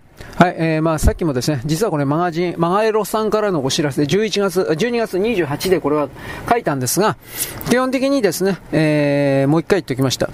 本当はですね、あ、俺は江戸時代の旗振り信号のことを言おうと思ったんだけど、これまあ次に言います。旗振り信号すごいよね。うん、米相場の旗振り信号。あれ、あれ、昔本当にあれ構築できたら本当に素晴らしいね、もっともっとすごい世界になったなと思う。で、これ今でもできないかなと。こんなことを思ったりもしています。はい、よろしく。ごきげんよう。現在は2023年のですね、えー、っとね、なんだっけ、12月の28、えー、8, 日の木曜日であります。えっ、ー、と、さっき松本さん問題、なんかいろいろ出てきてるけどわかんねえ。ただ芸能界においてですね、女やらせろ的な形の闇が深い的な、まあ、どこにでもある領域だなと思ったけど、このスピードワゴンの小沢っていう人が、なんだろうね、女をその、かき集めて、例えば松本さんであるとかそういうところに提供するような、税源って言うんですか、売春、あ斡旋業者、なんかそういうことらしいというふうなイメージが掴んできたというか、出てきました。ただし僕はこれもですね、僕自身がこの間違った情報というか、そのように勝手に思い込んでるだけであって、えー、そのように騙されているだけかもしれない。まだわからない。だからこの松本さんの側からですね、強い反論が今のところは出てない。裁判闘争しますというだけですよね。で、それが功を奏せばいいけど、実は今度、なんていうかね、文春の側からさらにさらにさらに決定的な証拠を突き出されていった場合においてはやばいよねっていう言い方しかできません。わかんないですよ、これ、こんなもんはけて。ただ、いろんな他の芸人たちがですね、例えば有吉さんなんかが、えっ、ー、と、小沢だけはやめとけって、なんかいろんなこと書いてあったけど、小沢、どういう意味なんだかな。まあ、その、ちょっと待って、女の芸能人、若い女のタレント的な人が、なんか他の友達になりたいとか、知り合いたいとか、なんかそういうふうなことを言ってたのかな。なんか相当昔の番組なんだけど、キャプションだったんだけど、あの、切り抜き。有吉さんが、どうでもいいけど、小沢だけやるとき、やばいから、危険だからみたいなことを番組の中で言っていたんですね。で、普通そこまで言わねえよという言い方になりますけど、結果からすればそれはその、あ、でね、小沢さんという人も結局そこで一緒にいてひどいなみたいな感じのあの、そのリアクションをやってたんですが、今から思えばですね、それは単にガチだっただとかそういうことかもしれない。なんとも言えない。えー、っとね、で、えっ、ー、とね、他のキャプションというか映像においてはね、剣道小林だって、なんだっけ、剣道小林でよかったっけなんかああいうのだとか、ヒゲ男爵だったな、剣道小林だけでいいのかなあとアンジャッシュなんとかって書いてあったかよくわからんけど、本当に原因わからんですよ。で、そういう関係の人たちが、えー、まあ、小沢やばいよと。で、小沢の誕生日会誕生日会みたい、ね、どっかのグラビアアイドルみたいな人はね、あれなんで LINE なんですかね？なんかそういう形で、いろいろ、なんか他の芸能人の人と全然お近づきになれなくて、全然挨拶とかできなくて、どうのこうのというふうにあって、で、そうか、お前、お前、つまり女の人に対して、あんたは、なんか、その、なんていうの？素直な人、自然な人？わからんけど、なんかそうなんだなというね、剣道小林がいろいろ振ってたんですが、で、その女の人はこの間小沢さんと会って、どうしたこうしたって言った時にですね、そう、剣道小林でよかったと思うけど、剣道小林プロレスラーだったっけ？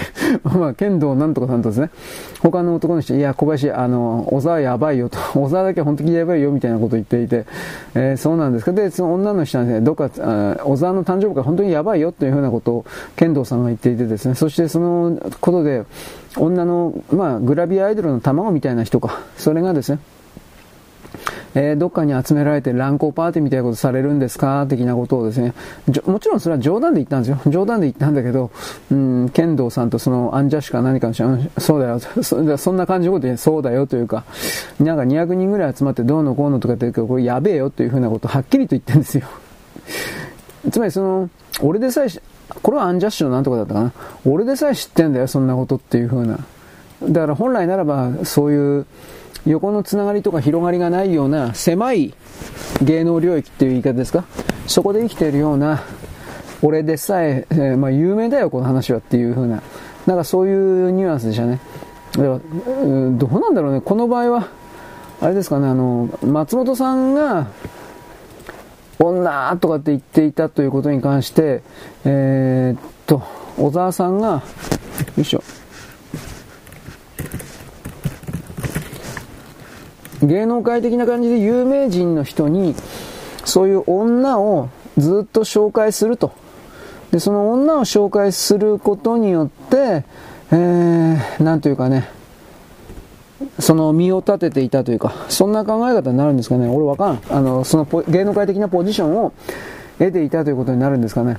なんともわかんないですけど。ああ、すいません。これ今、ノートパソコンの前、いつの間にかノートパソコンの前に座って、これ、文章のですね、今日のブログのですね、えー、なんだろう、まとめというか、それやってます。今、録音装置を、はい、録音装置を動かしました。録画だよ。録画装置を動かしたんで、これからですね、ブログのですね、方々をやります。で、途中でですね、音声の人は一旦切ります。まためんどくせえだろうから。はい、でね、その芸能界的なことに関して、とりあえず、どうだろう。一応その吉本の側がどう出るかですよね。当たり前なんだけど、会社としてね。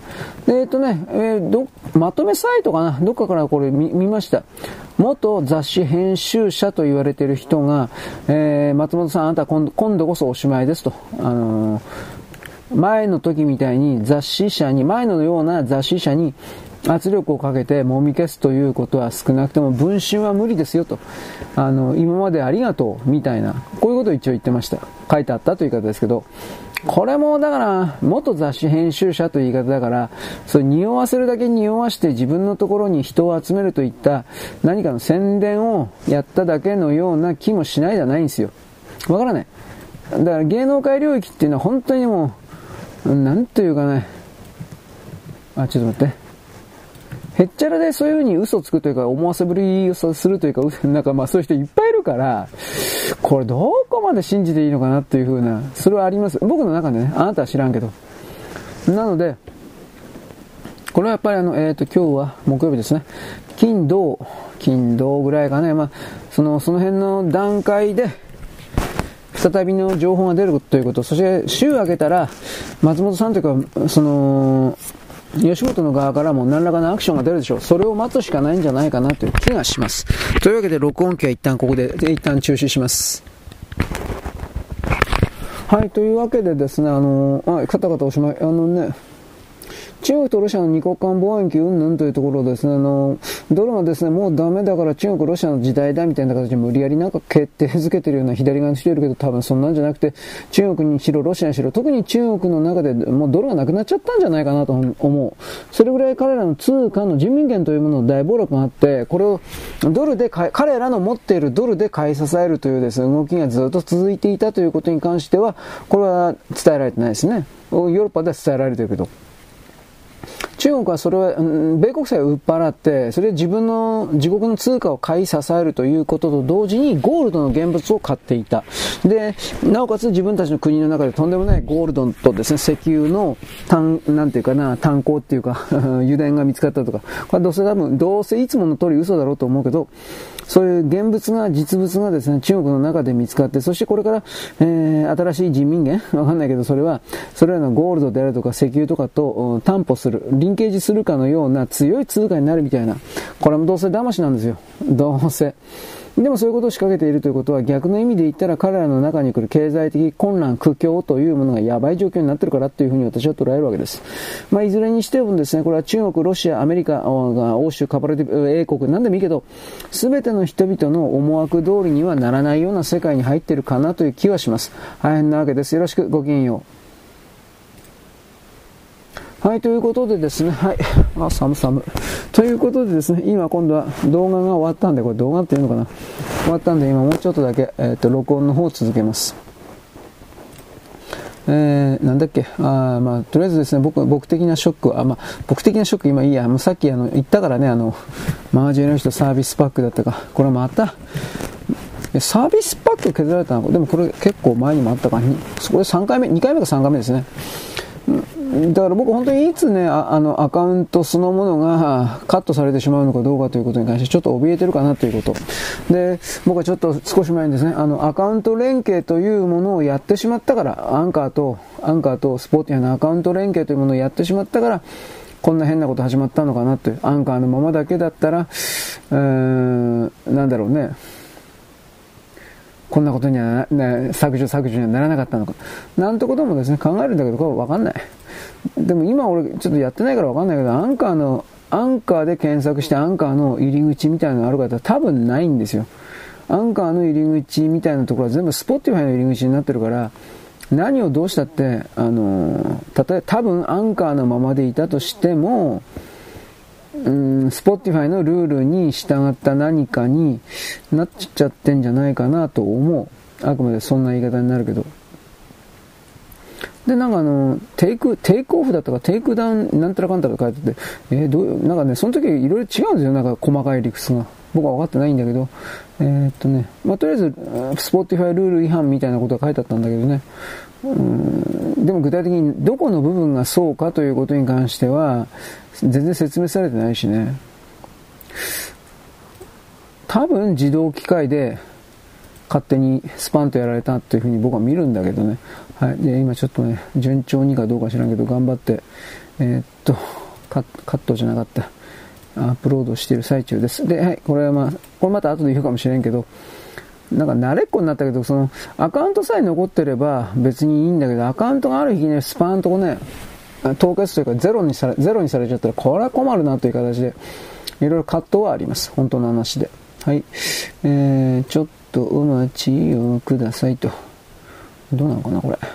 えっと、こうやって、こうやって。よいしょ。でね、えー、っと、さっきようちゃん、米島だったか米島の、堂島か、堂島の米相場の話、うんぬんで、大昔、ちょんまげの時代、えー、幕末ぐらいになるのかな、あの、米の先物取引市場的な相場の話でね、その、そこで、えー、っと、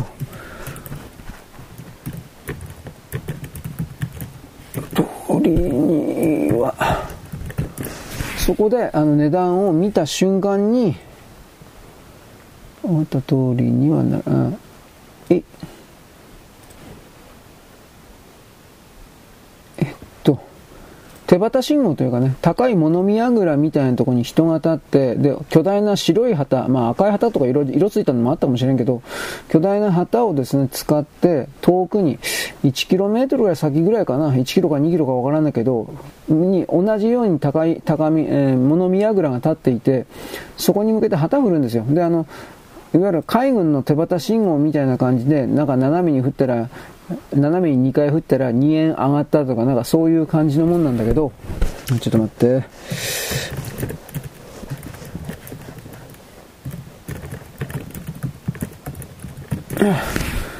それをね、あの、あっち側の人が、双眼鏡か、遠眼鏡か、望遠鏡で見てんの。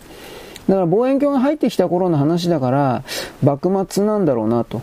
多分ね、幕末前後なんだろうなと思うんだけど、ただ思うのは、これらのシステム、まあ、仮に肉眼であったとしてもね、これらのシステムを日本全土に、えー、まあ、仮にという言い方でしかないんだけど、日本全土に張り巡らせていて、それが当たり前の通信手段として、えー、あるものだっていうふうな、もしそういう戦国時代というか徳川時代だったら、僕たちの日本人の、その、意識の、意識のジャンプアップ、進化、そう相当早くなったんだろうなと思うんですよ。だけど、それは、ある意味、徳川体制というか、その、戦国大名体制的な時に起きる支配層が、都合の悪いような情報を流すだとか、いわゆる内部のスパイ的なものが情報を流すだとか、そういうことにも使えるから難しいっていうのはあるんだけど、でも、そういうのを全部飛び越して、えー、えー、えー、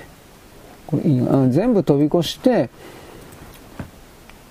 あらゆる方向に方面に数多くの人々に情報を知らせるというふうなあの国内体制になっていたら藩とかねそういうもののわだかまりというか、えー、精神的障壁バリアそういうものを超えて情報が速やかに伝達されるというふうな拡散されるようなこんなシステムが構築されていたらあのー、ちょちょちょちょ例えば黒船来航であるとかいろんなこととかね、外のからのなんか入ってきた情報に関して、あっという間に、これそれこそあっという間ですよ。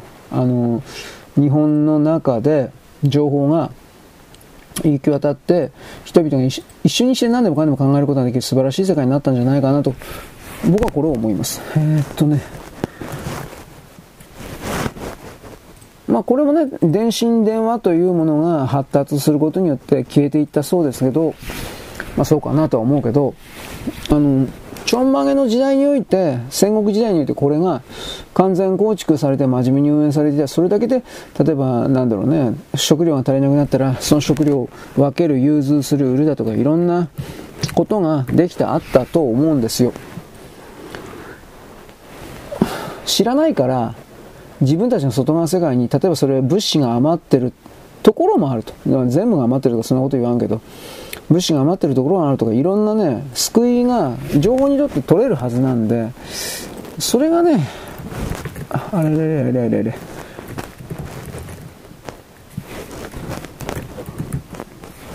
あのー、過不足ない社会という言い方になりますか。過不足のない社会の中に人間がいると、さら安定した状態でいられるわけですから、他の様々な有益な施策という言葉を使うけど、それが可能になって、そしてその上で、なんだろうね、新しい発明発見？そういう言い方？新しい発明発見というか、そういうものができてくるんじゃないかなと僕は一応思うわけですよ。うん。はい。ということで、今一生懸命頑張って、ブログ的なものをですね、えー、アップしてるんだけど、なかなかうまくいかないね。まあ、とりあえず、あの、スポッティファイの、あのー、削除が衝撃、前ほど衝撃じゃないけどね。でも一日でやられるもんね。一日、まあ、逆の意味で言ったら一日あったっていう言い方はあるんだけどね。逆に言ったら24時間の余裕があるから、さっきも前からも何度も言ってるように、アプリで多分聞いてる人はそれですぐダウンロードする的な形の、うん、システム構築をしてもらっていれば、まあとにかく、その、削除されても、まあ僕は聞いたから、僕は聞いちゃ、聞いたから関係ないよっていうふうなことは言えるんだけどさ、多分そこまでやってないんだろうな。えー、っとね、なんだっけ。これでいいのかな。よいしょ。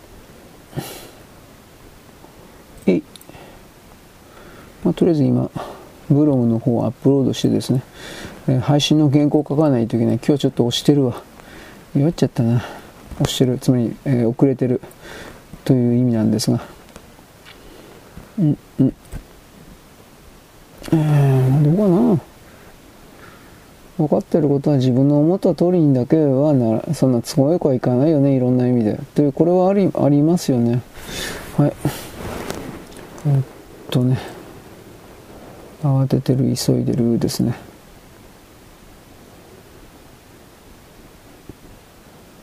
うん。X プレミアムプラスでおすすめとフォロー中に表示される広告がなくなる。なくなるって言われてもな。まあいいです。はい。そんなわけなんでアップロードしました。次はですね原稿の作成ということになります。はい。よろしく。ごきげんよう。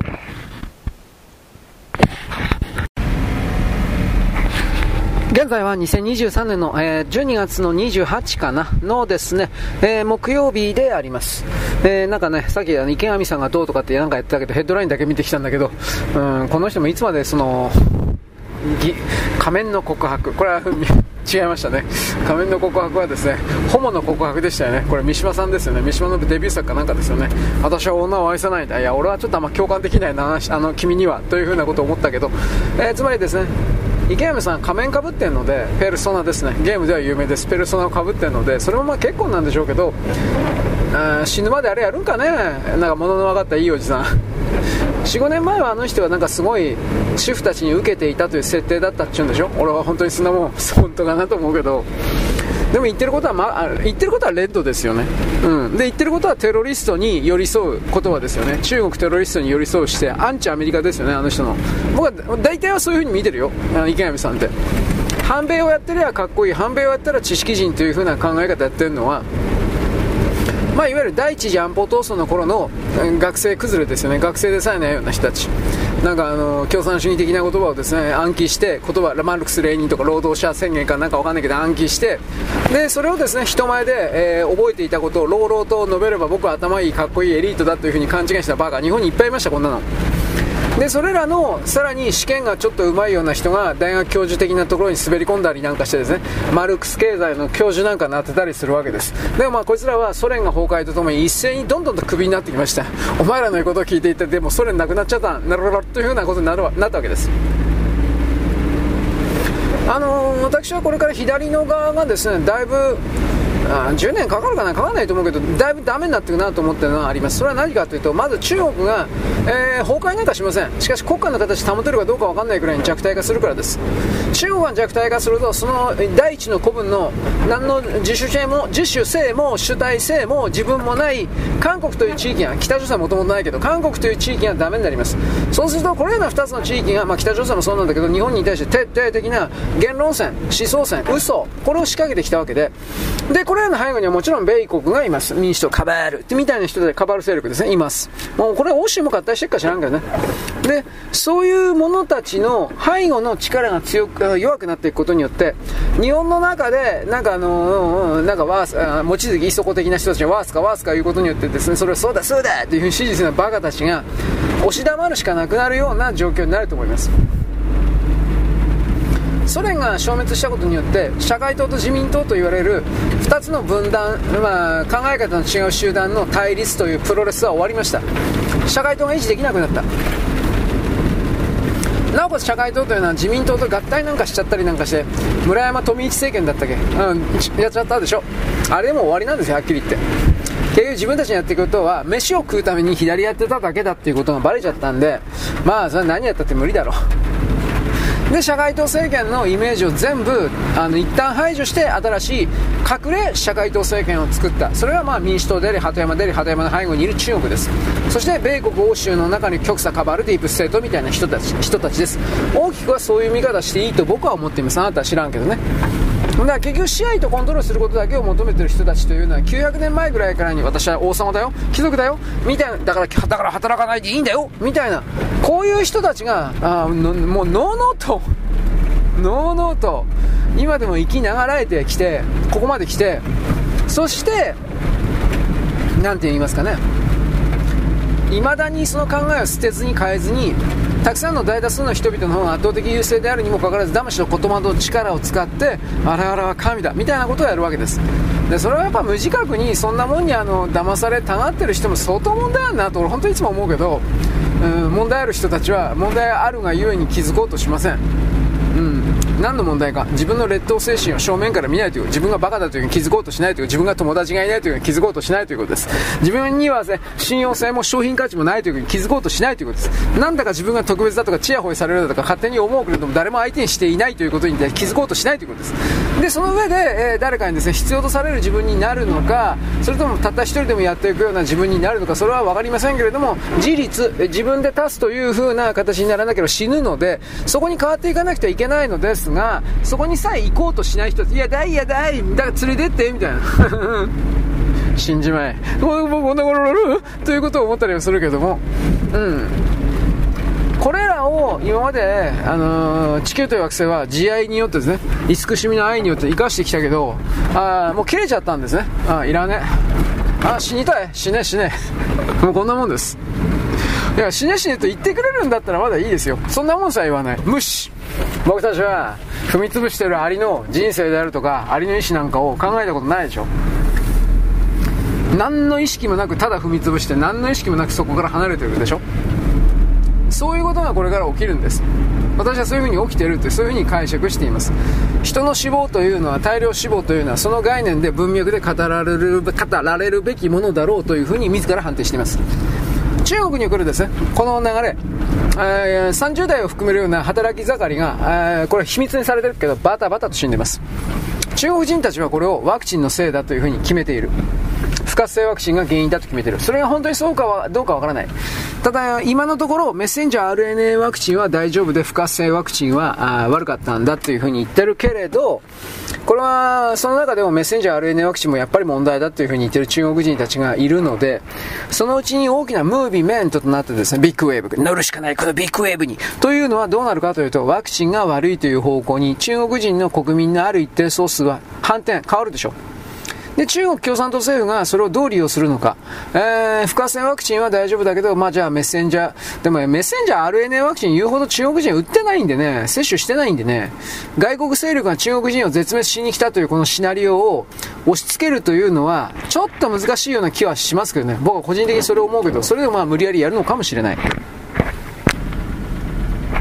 はい。というわけで、スーパー情報を挿入いたします。前に何言ったか忘れて、忘れてました。すみません。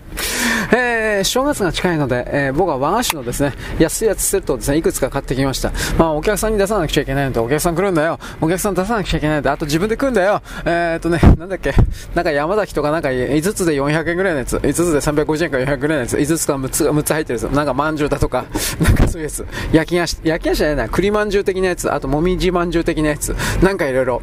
京都であるとかですね、ああいうところにですね、そういう小さな、小さだろうね、あの、袋詰めになってるような、例えばもみじまんじゅう8個セットだとか、6個セットだとか、袋に入ってるやつあるんですが、そういうやつを一応狙ってきました。で、えっとね、原材料に中国が入っていないことをですね、一生懸命確認してですね、買っております。まあ、たたまに混じっちゃうことあるんだけど、はぁとか、客に食わせりゃいいよ、それは、とか、もう、もう、僕はもう本当に邪悪なんで。というわけでですね、洋菓、あの、和菓子セット。あのね、これ、店によってなんだけどね、値段上げちゃうところあるからね、僕はそういうとこ行きません。僕はあのね、えー、なんていうかな、乞食根性でね、安いものしか狙わないんで。まあ、とりあえず和菓子、えーえー、チープ和菓子セット。ね、ジャンク、ジャンクじゃないけど、まあ、和菓子セットを買いましたというお話です。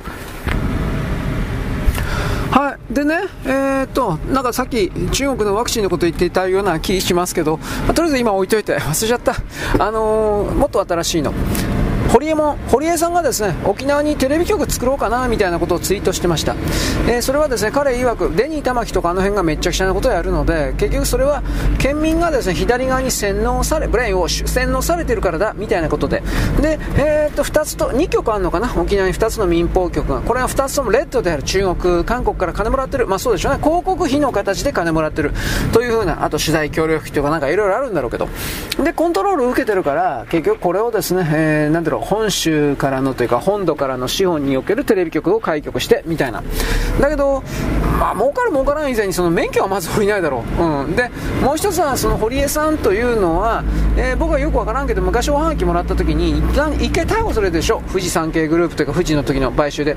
あれで権力の恐ろしさというものを身に染みたから基本的には彼は権力の側の人であると。反対性ではないと。頭もいい人だからね。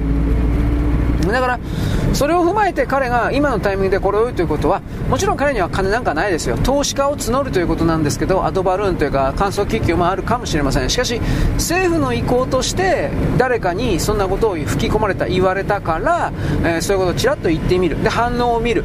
なんかそんな感じかもしれませんね、という言い方をします。ただ、沖縄においてはバランスが全く確かに取れていない。沖縄タイムズと琉球新報だったっけ？新聞は。で、特になんか琉球新報がレッド、レッド、レッド、ひどいらしいんですが、俺どっちも読んだことないんで、ただあの、ネットなんかでは一応ね、出てますね。一応、琉球新報沖縄タイムズの、その、それらのサイトに行けば、彼らの主張的なものも一応読めるんだろうけれども、まあ、基本的にはとんでもないものであるという言い方しかできないですね。とんでもないものなんでしょう、基本的に。だから、まあ、どうなんですかね、中国、なんだろうね、反米やったらいいという、ただそれだけの人たちですから、うん、これはどうなのかなと思います。だ結局のところですね、赤いことをやっていればいいというだけの、あのそういう状況においてですね、あすみません。今なんで止まったかというとですね狭い道で向こうが向こうが止まってたんですよ。なんか車の中で電話かかってきたんじゃないかなと思うけど車の中でなんかいろいろ探してらした。どっかのおばちゃんでした、まあ、今ようやく気づいてくれてですね。通り過ぎたってバカ野郎。というわけで僕はちょっとハラハラしながら止まってたんですがまあ大丈夫です。はい、ということでですね、あの誰かからそういう示唆を受けて観測機器を上げた沖縄にですね右的な、右というか中道右派、または日本国国民側というか、そういう言い方のテレビ局、まあ、でも正直その、どうですかね、既存のテレビ局、放送局的な形では多分免許下りないから、ネットテレビ、ちょちょっと分かんないけど。堀江さんはなんだかんだ言ってバレない形なんかいろいろやってっからね、俺この辺はようわからんのですよ。僕は具体的に調べてないんだけど例えばあの人は安売り Wi-Fi?Wi-Fi じゃなくてなんかほら、え MVO だったっけ？なんかほら通信第3の通信業者。これをなんかやってるっちゅうんでしょ？ホリエモンブランドかなんかで。でもなんか昔記事の時全然安くねえじゃんバカ野郎とか言ってなんかそういうツッコミがあったというところまでは覚えてるんですが調べてどこできはないです。いや入るんだったら普通でっかいとこ入るだろお前。普通の常識でよ。えー、日本無線。なんだ忘れちゃったよ。新偽の日本無線じゃなかったかもしれないけどなんかそれ使い切りの。まあでもそんなあのねスマホそんなにいじりますかと僕言います。で出先でそのデータパケット通信がとかってやらんからそもそも学生レベルですか？無職なんですか？その出かけた先でスマホで例えばアニメの画面とか見てんの？パケット使って。別にいいけど普通はそんなことしないですよ。そんな暇もないし。出先の取引先とかなんかすいませんちょっと今アニメ見たいんで そんなやついるか？いないでしょ？運転中にアニメ見る。あこれはあるかもしれないけどね。あの車なんかほらダッシュボードとかにガッチャンとこれスマホさして。でもそんな小さなスマホの画面見ながらですね運転なんか危なくてしょうがねえよ、まあ、えいいとこ音聞くぐらい音をね音声聞くぐらいなのかもしれないけどさ。でもその何々しながら何々は僕はよく言うけど運転中にできることっていうのは僕この運転中に喋ってるでしょこれが多分限界ですよはっきり言って。これでさえ危ないなと思うことあるもん。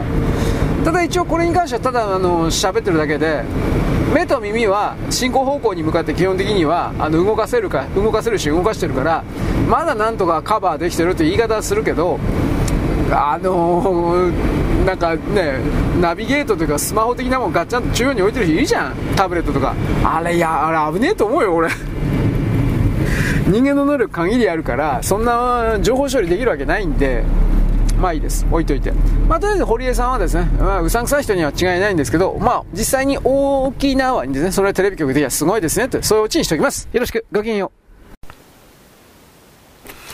現在は2023年のですね、えー、っと、12月28日の木曜日であります。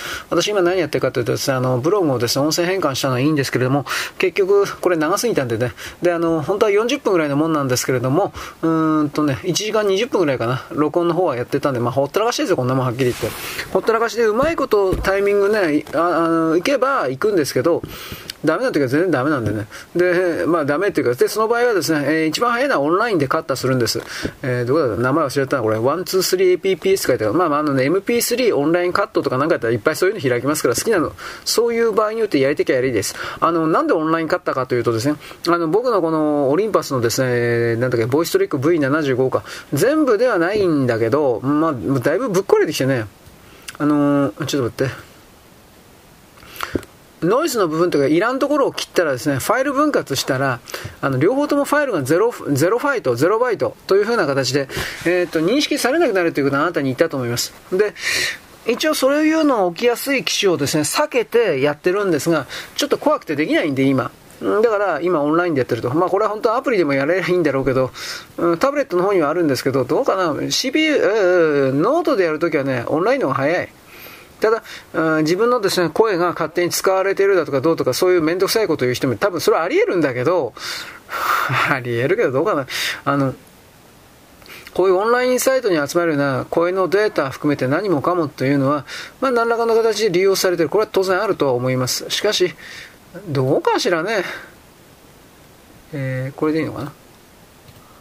えー、っとね、使い方よく分かってないんだよ、はっきり言って。えー、で、こうかしら？あれ？へえ、41分えっとね、まあ、感覚でやってるかね、わかんないですよ、これ。えー、っとね、あ、こうか。あ、違った。間違えた。あ、こうやんのかな ?41 分。うん、ふんふん。こうかな。41分23秒。これでいいんだろうか。うーん。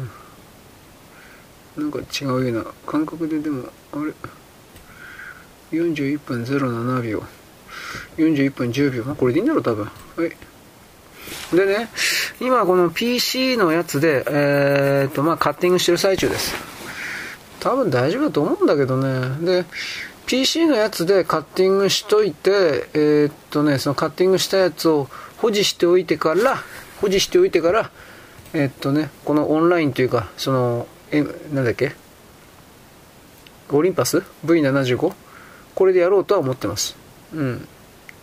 やってんだけど、もうちょっと待って、え、これで、でね、PC でね、なんでダメかっつったらね、名前変えれんので、ちょっと待って、新しき人類。ファイル名がね、僕あの、タブレットよくわかんないですよ。ファイル名変えれんので、どっか一体コピーしないといけないのかなと思うけど、えー、思、あ、思った通りにはならないか。ラッキー。思った通りにはならない。保存。これどうかな。うんで、あのー、なんだっけ。スポッティファイの時にね、この、例えばあの、ファイル、なんていうっけカッティングサイトとかのね、頭が入ってるとファイルの中になんとかカットとかあるでしょ音声編集サイトの。そういう名前入ってるとね、多分 Spotify なので全部これ登録してるんだと思うけど、それらの、あのー、ファイルは拒否するんですよ。著作権に引っかかるからって、まあ本当引っかかってるかどうかなんかわかんないから、とりあえずそうした編集サイトを通ったファイルは、著作権的になんか切り張りしてるもんであるという前提のもとに、そういうオンライン的なですね、えー、ちょっと待って、うん、オンライン的な何かをですね、拒否する流れに入ってるんです。うん、多分これでいいんじゃないかな。で、まあ一応その拒否して、うん、では新しく、新しき記事に思った通りはならないというふうに日本語の放題をつけると、今のところは大丈夫なんですよ。このあたりがね、どうなんですかね。で、こんなことをずっとやってるとですね、あのー、時間足りなくなるんで、これはこれでね、あ、でも処理中だしな、弱っちゃったな。うーん。ここでやっちゃおうかな。えー、なんかここでやった方が早そうだね。なんか下手に抜いたり刺したりするのは遅いかもしれんね。えー、っとね、あ、だけど、ちょちょちょちょちょちょちょちょ、待った。あのー、そういえばそうなんですよ。あのね、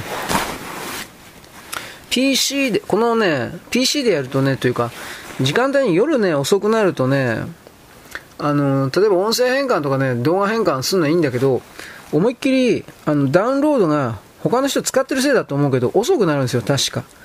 で、今は僕ね、配信やらなくちゃ、配信をやらなくちゃいけないと思ってるんだけど、あんまり時間かけてられないんで、だからどうすんのか。どうかなできるかなということでね、えー、っとね、できる範囲で、ああ、これでいいのか、やってき、まで、41分、まあ、これでいいんだろう、多分。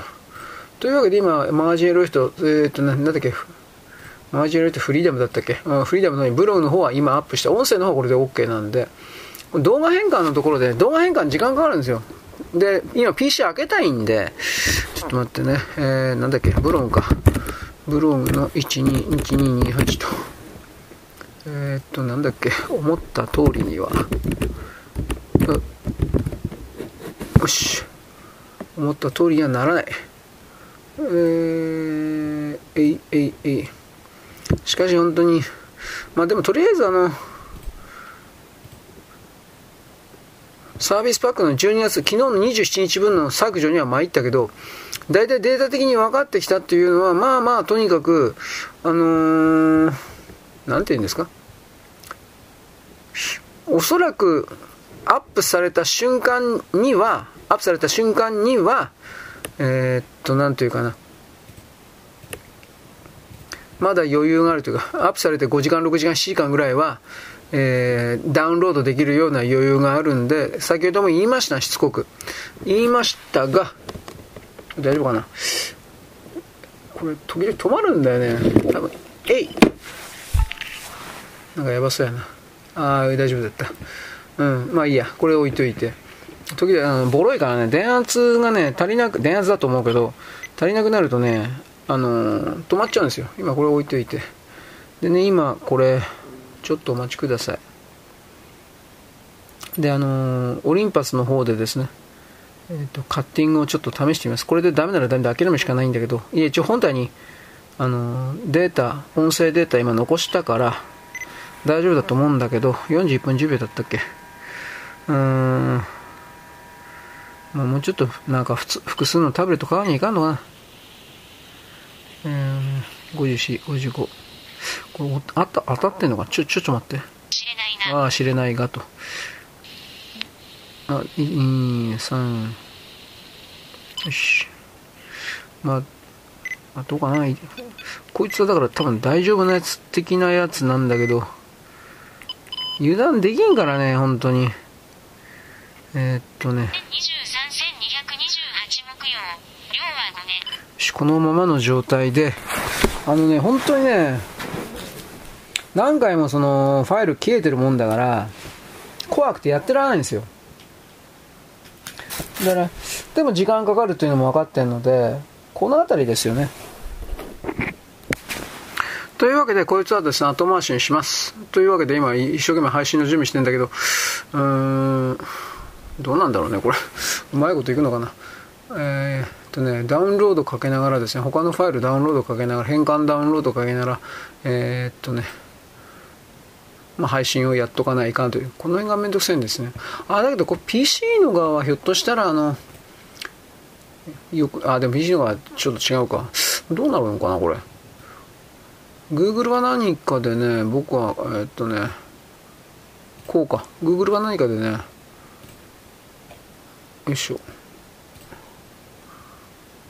Google か何かで、えっとね、音声配信じゃなかったら文字変換やってんので、それの処理とかどうかなっちゃうんかなと今思ったけど、そんなこと言ってる場合じゃないもんね。はい。ということで、これうまいこと言ってんのかな？完了しました。完了したけど、えー、っと、これでいいんだろう？はい。8よしこれはもうこのままの状態で放置というかはいというわけで今これでいいのかな？仕方ないのでダウンロードをかませながら今配信の準備してやるしかない。なんかやっぱ遅いような気がするな。PC パワー遅いですね。まあしょうがないか。熱が出ないだけマシだと思えばいい。思うしかないですよねこれきっとね。えー、っと。よいしょ。まあ、これも多分ね画面を撮りながらやるとかってやればいいんですけど分かってんだけどあのー、多分持たない。熱が。えー、こうかな。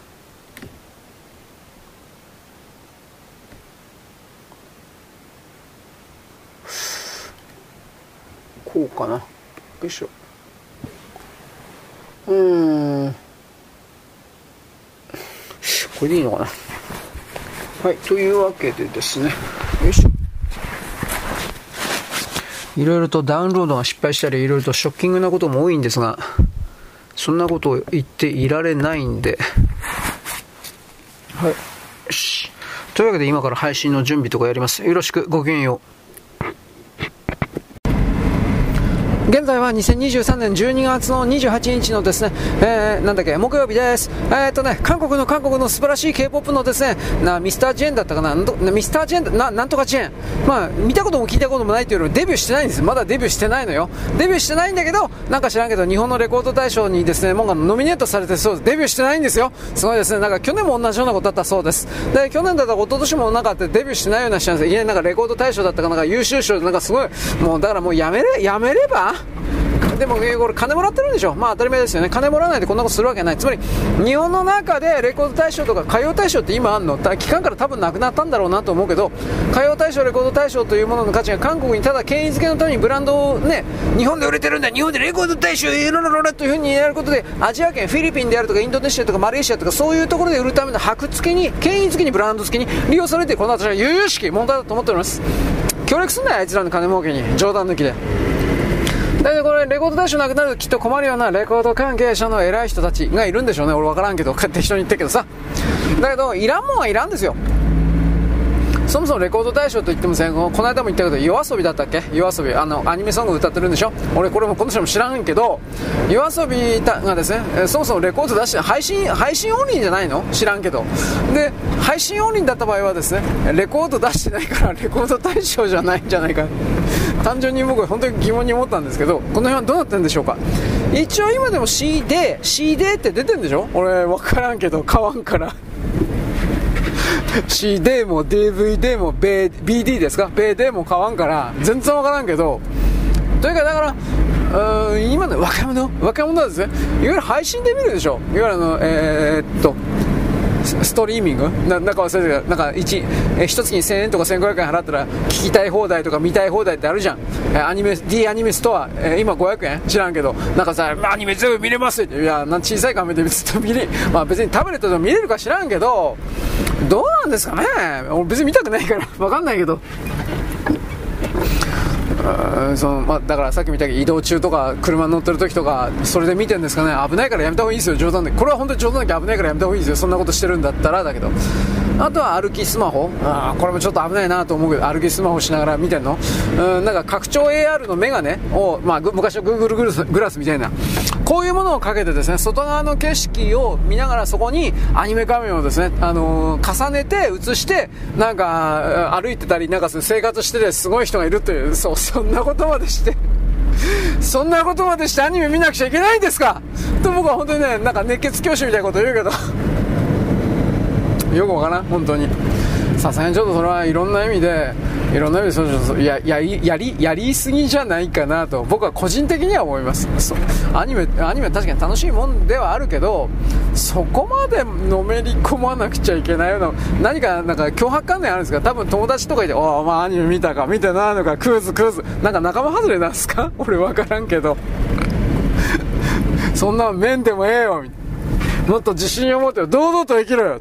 僕はこういうことを人間回復ねルネッサンス。なんてこと言うんだけどさ、まあ、今の人弱いから。ね。ちょっとちょっと押しただけで死んじゃうくらい死なねえっつうの。体力ないから。ね、え、やらせてくださいと言ったら断ることのできない「ぼっちちゃん」というタイトルの ヘッドラインだけ見てですね。僕記事読んでないんですけど。そうなんですか？そんなわけねえだろおめえ。どんな女だよ、それ。見たことも聞いたこともですね、認識したこともねえよ、そんなもん。考え、イメージしたこともねえわ、そんなもん。女というのはですね、もっともっと薄汚く邪悪で狡猾で暴力的です。てめえぶっ殺すぞ、てめえ。こうこういう、こういうのが今の女です。怖いよというわけで、えー、男はですね弱弾僕僕僕弱弾なんで本当は住みに住みにくい世界ですねはい、えーと、あとですね、何だったかな、えー、中国はね、中国海軍が、私たちは中国海軍というのはですね、人道に基づいた、ものすごい素晴らしい海軍ですよ。えー、溺れた人もみんな助けるし、なんかすごいフレンドリーです。なんか、なんか、ようわからなくて、ものすごいとんでもないプロパガンダの嘘ビデオを作る、動画を作ってですね、なんか世界中に垂れ流してるらしいです。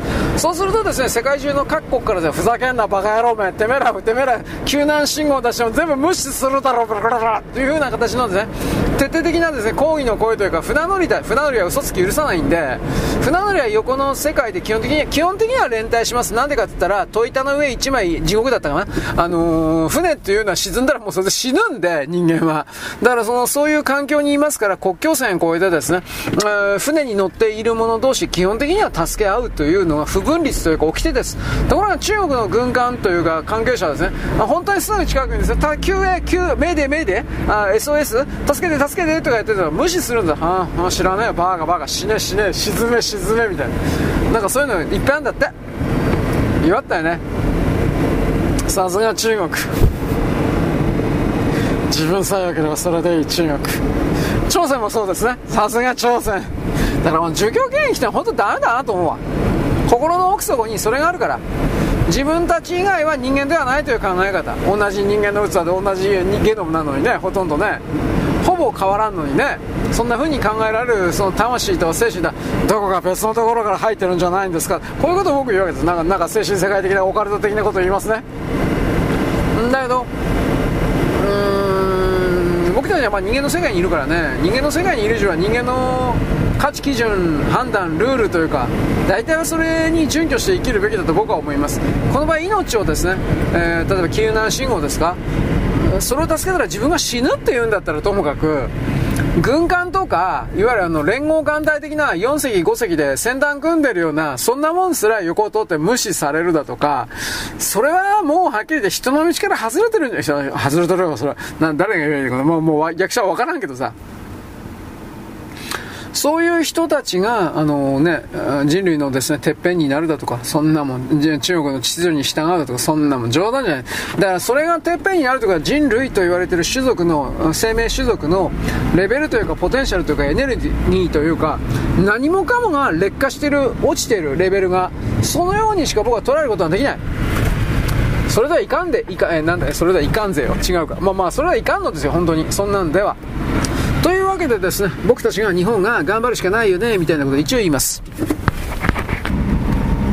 はい、次、えー、っとですね、えー、吉本。これわかんない。松本松本。あのやらせろや、でも60代よくやるね、60か61、60歳か、やっぱチンコ立つ、えー、今の話じゃないです、でも8年前だから、52、3でしょ、51、2の話でしょ、51 2だったらやらせろやろろろろっていうのは、まあ分からんじゃないわなと思うんで、うーん、どうなんだろうね。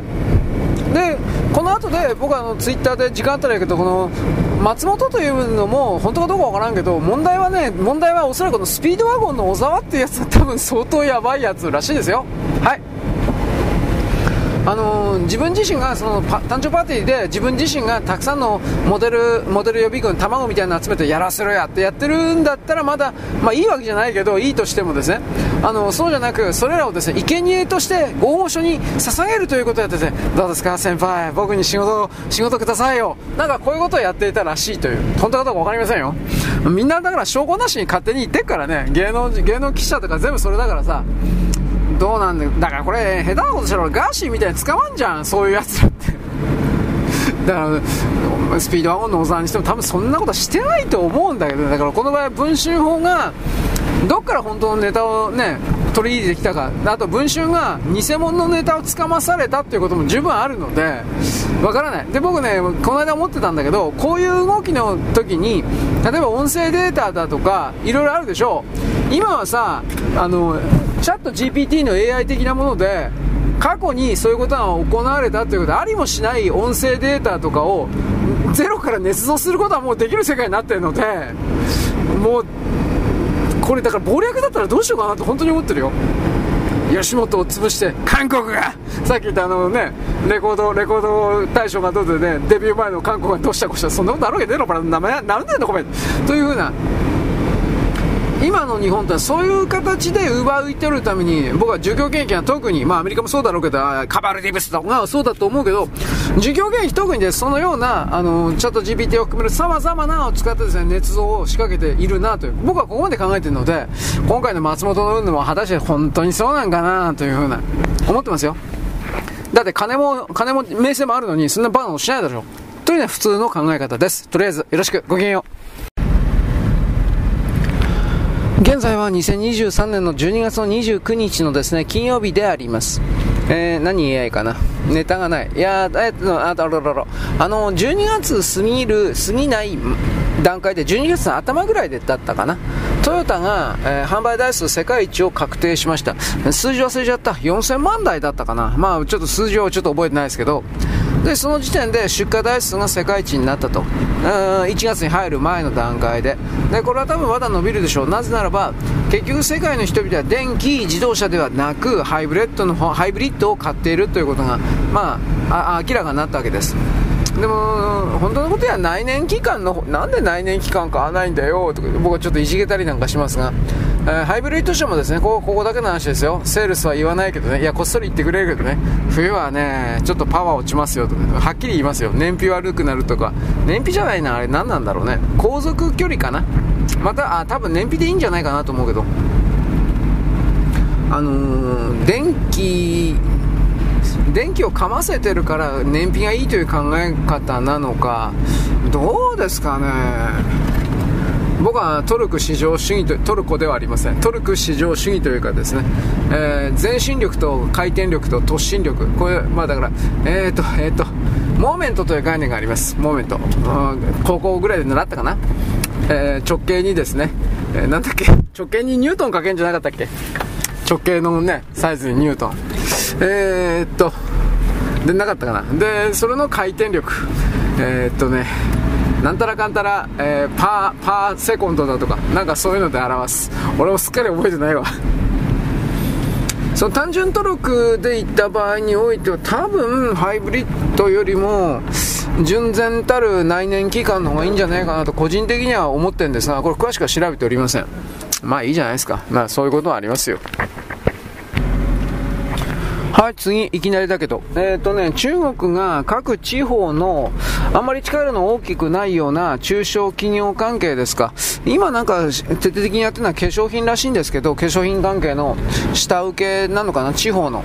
で、その地方の企業がですね、えっ、ー、と、中国に進出する流れの中で、えっ、ー、とね、今んところ、スパイ罪で捕まったとか、そんな言い方ではないんだけど、これどうやって具体的にやったのか僕は知らない。オンラインでね、中国にいる捜査員がオンラインで、えー、お前のとこの日本にある工場を見せろとかって要求して、で、見せなかったら見せなかったで、多分ね、中国から追い出されるとか、なんか強い圧力をかけられるということで、それらの中小企業関係は、まだ中国から抜けられない。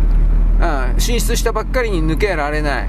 で、逆にまあ中国でも売り上げを作りたいという、いろんな難しい判断になってるけど、そのオンライン査察というものを認めるというか認めざるを得ないというか脅しに屈するというかそんな状況が複数起きてます。日本のこれ中央にはあまり、あの、上がってきてないような情報だと思います。これが中央の大きい会社にオンライン査察みたいな形をやり始めると、あの、大きく報道されるでしょう。だから今狙い撃ちしてるのは地方の中小企業。あの一部上場してないような。で一部上場の会社に原材料を納めているような感じの、まあ、二部企業って言いましょうか。図書二部企業。なんかそんなのを狙い撃ちにしてるっていう感じです。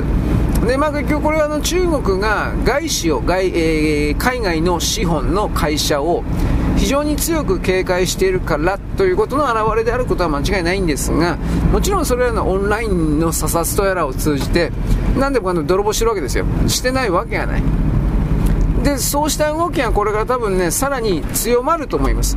今習近平主席というか中国は世界中から特に日本からこの例えば化粧品なら化粧品の全ての内容成分を明らかにせよ伝えよで作り方も伝えよ 全部全部伝えようと。ただで教えると。でそれをさせないんだったら全部追い出すと。で、ただで追い出すんじゃなくて、もちろん中国から出ていく以上は売り上げの全てを置いて、工場設備も全てを置いて、最後は罰金も取って、なおかつ従業員の給料も払わせるという。だからこんな国に進出することを煽ったのは誰か創価学会公明党ですよ、はっきり言えば。まあもちろん中国の、あ親中派の自民党議員もいるけどさ。僕は大体はその創価学会公明党中小企業の連中がそれをやった。というふうな。で、当時の左側の経済評論家的な者たちも全部中国来賛してたよ。でも中国で売り上げ作っても中国から売り上げを出せないだとか、そういうとんでもない条項は、条件は何一つ言ってなかったよ。いろんなその経済雑誌というか、いろんな書籍とかいろいろあったけど。汚い通り越してるよ。つまり中国からいくらもらったんだということであり、この左側の人たちももうもはや抜けることができないんだなということがよくわかるわけですよ。今更もう中国に、えー、アンチの言葉を作って、で、まあ、あの、アメリカ様最高とか、こんなの絶対的にはわけですよ。ただ、反米の旗は振らざるを得ない。残り人生少ないからそれでいいんだろう、金さえ入れば。だから結局そういう人たちなんだという見極めができてないから、大二つの少子は、なんとか先生、なんとか先生とか言ってんの、バカじゃねえの、おめえら。まあ、いろいろな言葉もあるだろうけど、バカじゃねえよということしか俺出んわ。まあ、置いといて。そういう傲慢な中国がさらに、まあ、どうかな、今、外貨間違いなくないんですよ、あの人たち。ドルないんですよ。で、全部使っちゃったって言ってる人もいる。これわからん。外貨準備で。ゴールド買ったのと人民元を買い支えたというので。もうないんだって。ほぼないんだって。ゼロなんだって、在庫が。えー、米国債はゼロ。で、あとは、どうかな、香港ドルペックだとかさ、オフショアバランシングだったっけ？ああいうのも、あ昔ほど全然そのね、なんだっけ、香港ドル87枚だったっけ？香港ドル87枚持ってったら米国ドル10ドルと交換してくるんじゃなかったっけ？なんかそういうの。これ一応生きてるらしいんだけどどうかな？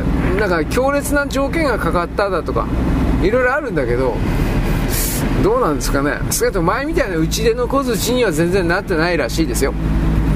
どんどんと締め上げりゃいいんだよ。はっきり言うけど。何一つ自分で生み出す気ないんだから。取ることしか考えてないんだから。で取る相手から盗み続けるということを自分は上だから主人だから王様だからキングだから貴族だから当然の権利だってやるようなそこから一歩も動かないような存在というのはもう地上からいらない。地球からいらない。僕はここまで思う。だからこれは別に中国人朝鮮人たちだけに対して思うことではなくてこのような心を持ってるやつは全部いらない。中東であろうが南米だろうがアフリカだろうがもちろん欧米であろうが日本であろうが。そのような考え方を持ってるやつはこの地上には地球にはいらない。と僕は本当にこれを思う。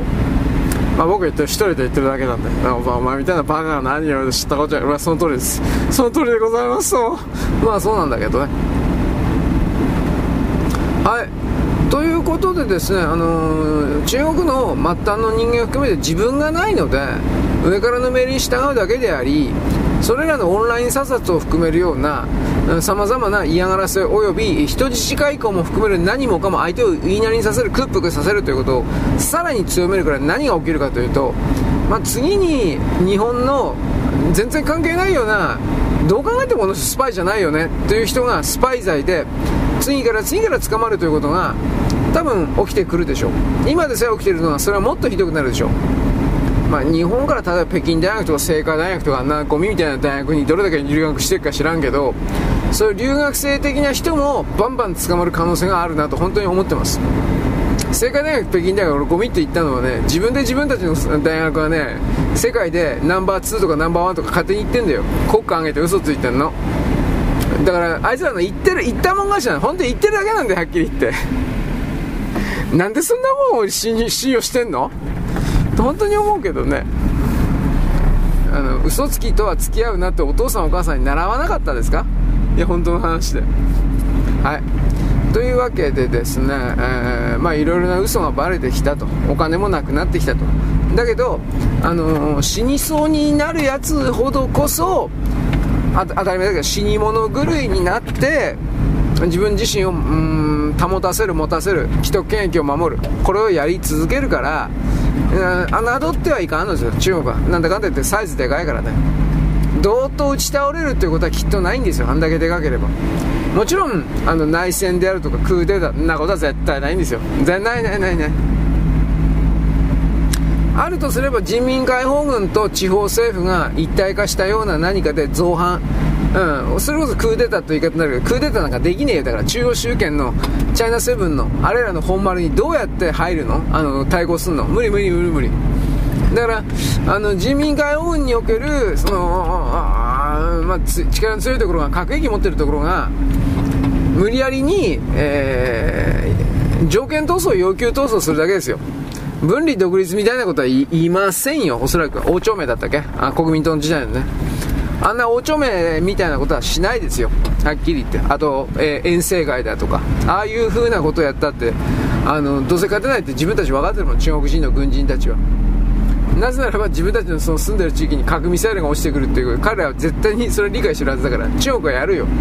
中国は僕はあの言語統一されてるなんていう風に。建前上はされてるけどでもやっぱり認識においては俺たちとあいつら違うもんだっていう。彼らの基本原則はトライブ種族なんで相続種族なんでそのそれがずっと生きてるんですよ。そういう人たちに対してあの僕たちの西側のまともな、まあ、僕たちはまともだと信じている考え方をベースに彼らを押し量ってはダメなんですよ。まあ押し量りようがないけどね。ということで、えーじゃあぶっ壊れない中国どうなるんですか？うん。人が死んでいくだけなんですよ。うん。気づいたら国民がどんどん死んでるんですよ。今も死んでると僕は思う。ただそれは具体的にどこまで行くのかなんですよ。あのー、もし2024年の来年中に中国が台湾侵攻と尖閣諸島同時にやるっていうんだったらしかしこれね多分大統領選挙の前にはやらんと思いますよ。普通の常識で考えて。米国の大統領選挙で自称バイデン、オバマがもう一回そのね、成功したら、勝ったら、つまりバイデン自称政権、第2期政権、あと4年間バイデンの地獄、というふうなことが確定したら、多分それを確認して中国は動く可能性が高い。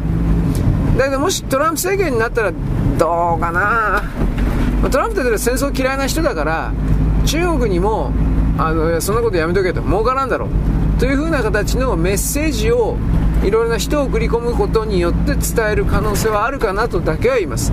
だけど本当にそこまで トランプ大統領そこまでやらないと思う。戦争すんなというふうに言うけどでも中国を封じ込めることはやるんですよ。どうせ。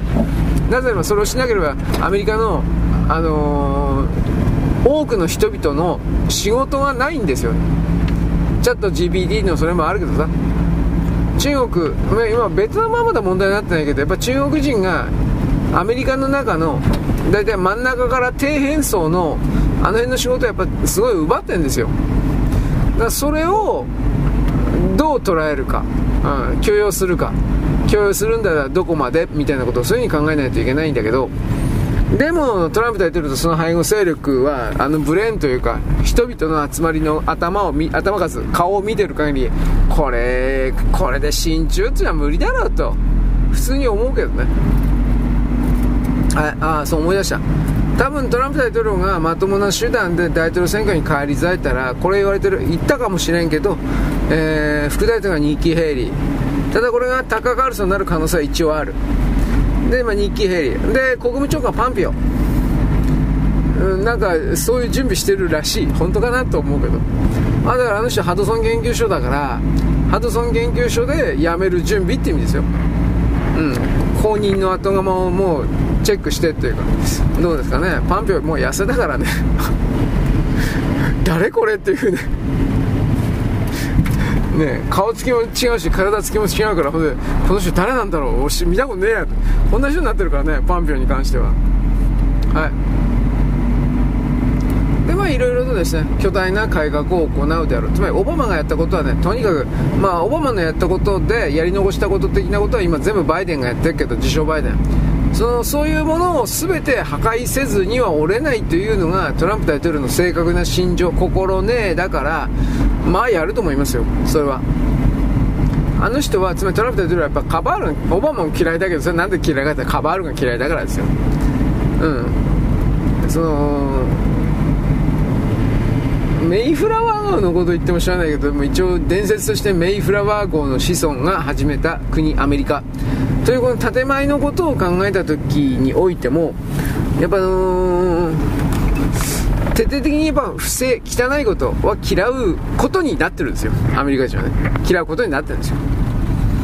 だけどそれと真逆な行為をする連中というのはそれ同盟関係であろうがどうだろうがいや俺あいつら嫌いだ。というふうな感じにおける評価がバツンとこれ下っちゃうんですよ。犯行が落ちるというかね。まあ、だから2024年、来年というのは破壊の10年の最後の年という言い方をするけど、僕はやっぱ最高頂点というか、臨界点、破壊の10年の臨界点なんだろうなというふうにも捉えてるから、うん、既存の今までの政治が、えー、破壊される、壊れる、つまりカバルディープステート的なそれの表だった、えー、動きが潰される、壊される、うん、だいぶ解体される。ということと一つに、もう一つは、こんな言葉も使いたくないけど、再び、再び、再び、武漢肺炎的なウイルスを、ドカンって、今、JN1 だったっけ？なんか、なんか、名前忘れたけど、なんかそういうこと言ってるでしょ。でも、オミクロンなんだよ。死ぬわけねえじゃん、はっきり言って。なんで中国であんないっぱい死んでんの？だから明らかに違う原因があるんですよ。それが何か僕はもう特定はできないけどね。なんとなくわかるけど、まあ、また、またすぐ削除されちゃうからね。怖いから。本当にね、本当に弱ったな。個別のバラバラでアップしようかなって、そんなもめんどくさいけどね、そうめんどくさいで、やっぱ聞く人はめんどくさいしね、9本か10本あって、1本1本全部ダウンロードしないといけない。そんなもんバカらしくやってるしね。うん、まあいいです。ということで、え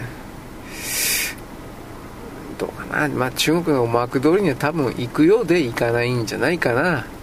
うん。それが、まあ、僕の中の、まあ、短い結論でございます。はい、よろしく。ごきげんよう。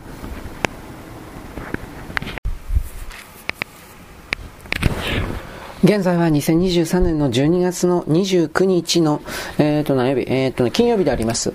ガザ地区とですね、ハマスの戦いがずっと続いております。あの、5万人以上の死傷者が出ていると発表しま、発表されました。多分もっと出てるかもしれません。死んだ人ね。で、世界中から一応批判を浴びてますけれども、ネタニヤフ政権はハマス絶滅、殲滅を宣言しておりまして、で、あの、停戦に応ずる気配は今のところゼロです。多分まあ、応じないでしょう。結局このことの動きというのは、ガザ地区の地場所を見てほしいんですが、地図見てほしいんですが、あの場所をですね、海の方向に向かってずっと行くとですね、海ありますけど、その海の方向に、ガザ地区の海の方向にですね、巨大な海底ガス油田が見つかっております。ガス田が見つかっております。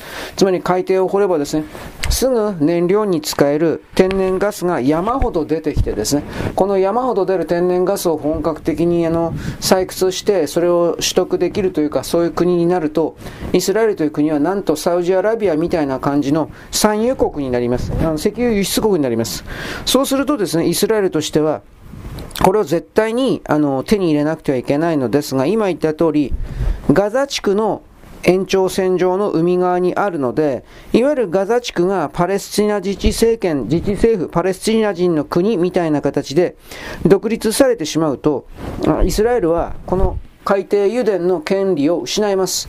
だから、この海底油田をですね、イスラエルのものにするために少なくても、この西側、えー、東、西、西側、西側のですね、このパレスチナ自治区だけは絶滅、ゼロ、消滅に追い込もうというふうに言われている。まあ多分それはあると思います。一応複数の理由いくつもあるけど、複数あると思います。だからそれがこれからどうなっていくのかですが、まあ停戦に応じる計画はないわけです。基本的にはその方向でいってると思います。だからそういう、あの、計画があるからという言い方をしたくないけど、あるから、12月26日なんですが、イスラエルの政府というのは、アメリカ、アメリカっていうか、まああれは事実イスラエル企業だけど、インテルの200億億ドルに上るですね。あの、半導体の工場の新設に32億ドルの補助金を出すということを発表しました。つまり、イスラエルの国内に作るんだろうと思うけど、うーん、ひょっとしたら、インテル、どうかな、イスラエルのまた縄張り地域というか、外国のね、そういうところにも作るという意味合いが含まれるのか知らんけど、僕、詳細な契約見てないからね。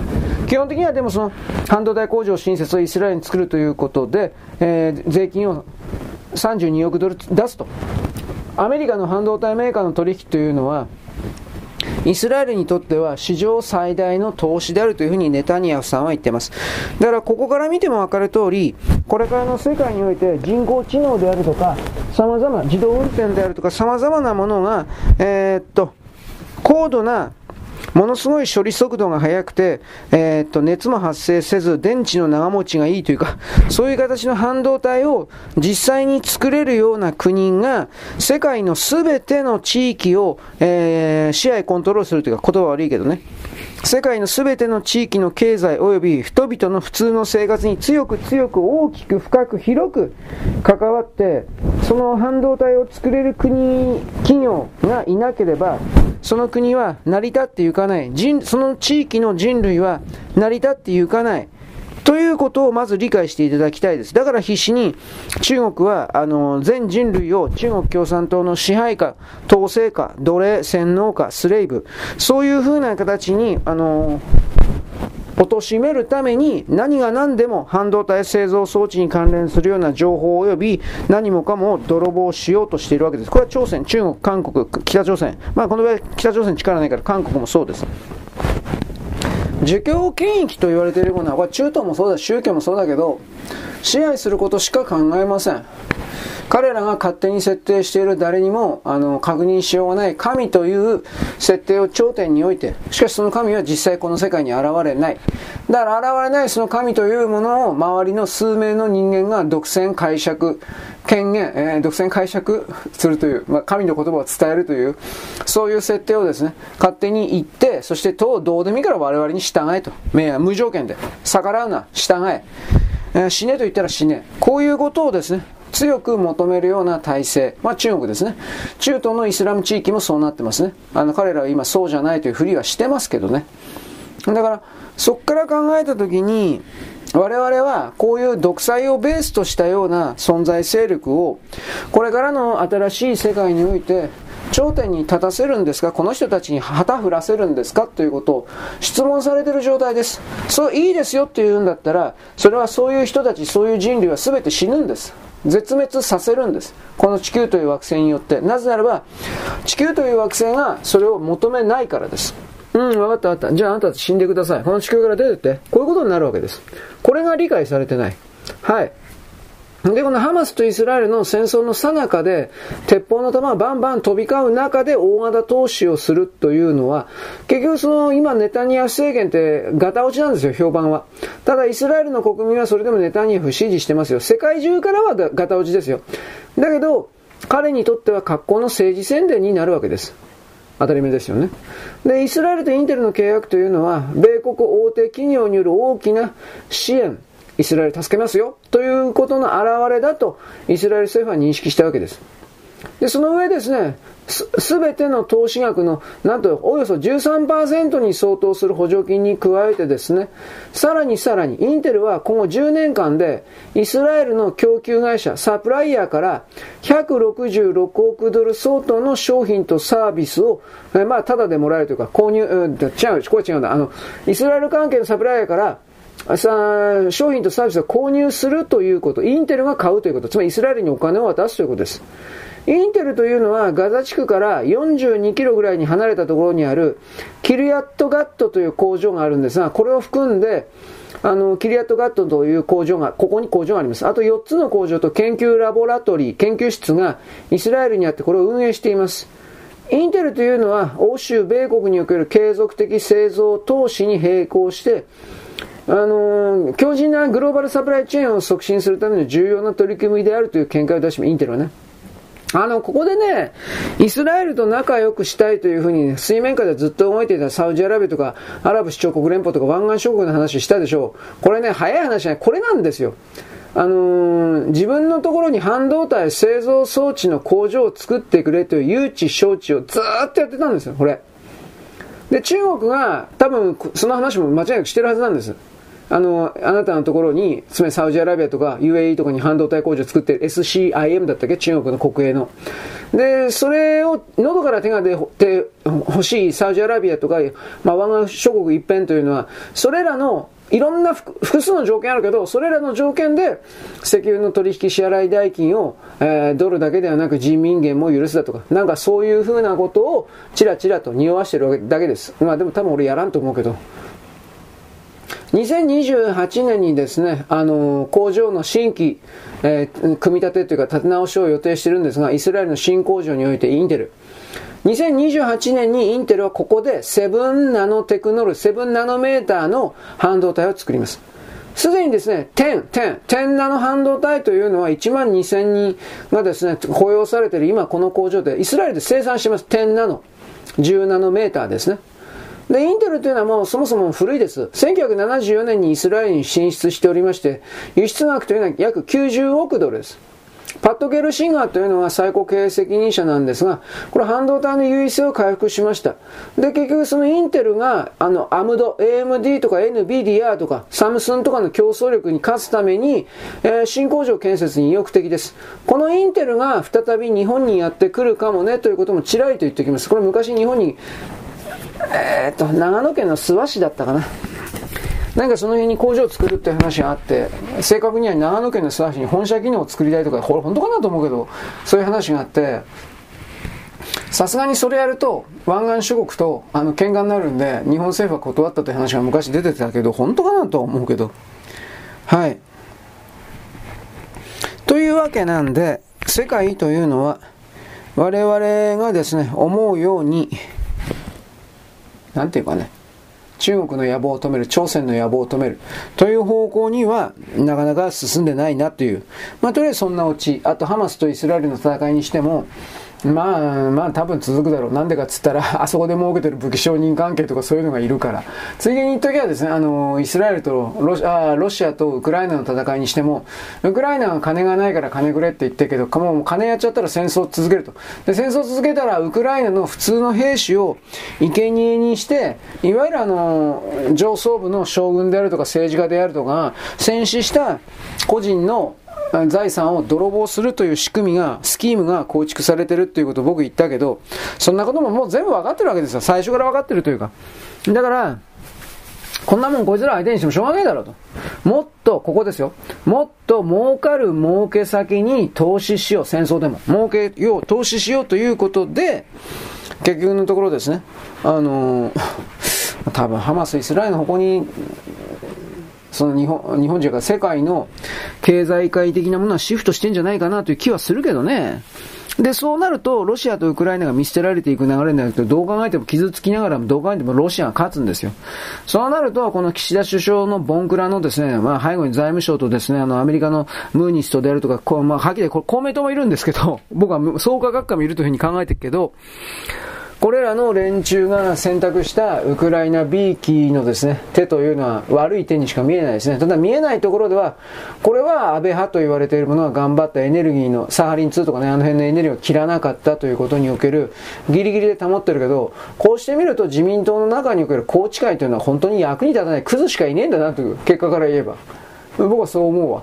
今、今の時点では。何の役に立ってない福田の時も、福田康夫の時も本当にそうだったけど。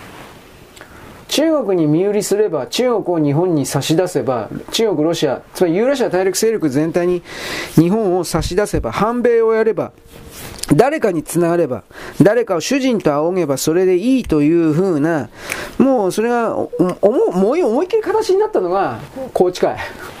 まあ、もちろんその、ね、清和会安倍派だってですね、アメリカべったりだとかね、統一教会がとかっていう人、まあ、結局それは大きな力に付き従うしかない、従属国の、え、ー、とトリ、トリビューターステートだったっけ？従属国の運命が知らんけど、宏池会は握手、悪い手ですよね。少なくともその、独裁政権の側につながろうという、それをやるのは。維新の会も握手ですね。悪い手ですよね。独裁政権の中間につながろうというんだから、ロシアともつながってますよね。どう見たって、橋本さんとかあの辺は。だから結局我々は日本の国内政治が日本国内だけで完結してるんじゃなくて外側からの大きなる力をコントロールを受けてるんだ資源だとか商売の形でコントロール支配を受けてるんだということの考えを日本国民の庶民の多くが持とうとさえしなかったから誰か悪い岸田悪い増税メガネこんなレベルで終わってるんですよそんな奴はみんな死ぬんだバカという意味だからもう僕は死ぬんだ死ぬんだと一方的に言ってるけどね。そんなうまいこといくかよ。いやうまいこととはちょっと違うけどね。みんなバカです。俺はもっとバカです。しかし賢くあろうと前に進むのであればなんとか変わっていけるかもしれない。でここで僕はこの辺の考えであなたいつも言うんだがジョジョジョジョですよ。ジョジョの第5部で。えー、っとね。あバッキオだったっけ？名前覚えてねえや。ムーディーブルースの。ね。あのー、アバッキョにしとくけどあの髪の毛の変なカリウェルの長い髪の毛みたいな人。飯食ってたらテーブルの下でなんかガチャガチャとイタリアの警察官がねなんか動いてあんたそこで何やってんだよ。ああすまない。昨日強盗殺人犯があってねその時に使われた凶器の瓶のかけらを探してるんだ。っていうふうにガチャガチャってやってるというね。ね。でどうしたこうしたと省くけれどもなんとなんでそんなことやってるんだ意味ねえだろっていうふうなこと言ったらですねその警察官がねそうだな私のやってることは何の意味もないかもしれない。しかし真実を求めようとして動いているわけだ。そうすればいつかは真実に到達できるだろう。し何せ私は真実に向かっているわけだからね。というふうに言ったわけでしょ。つまり真実に向かおうとする最適な合理的な回答に向かおうとする姿勢を続けるのであれば確かにそれは人間にはね、有限な時間、限られた時間しかないけれど、限られたエネルギー時間しかないけれども、その強い意志を持ち続けられるのであれば、その精神波形を持ち続けられるのであれば、本当にそれはいつか叶うかもしれない。で、その座標という、その人、そう思ったその座標が、それをあの成し遂げられなくてもその座標体座標領域がそれを持っていた真実に到達するのだという思いに共感したような別の座標がそれを受け継いでいくかもしれない。その真実に到達しようという場合変わろうという最適な合理的な機能的な効能的な自分に変わろうという意思を持っているのなら地球が求めるというのはそういうそういう座標。バカはいらないというのはそういう意味。で、そのバカはいらないというこのバカの中に、中心と頂点を決めて、神は神に従えば。これみんなバカの類。これいらない。単純にそれだけ。いらないからどうなの？死ぬということ。死ねということ。死ねと命令しないでもいい。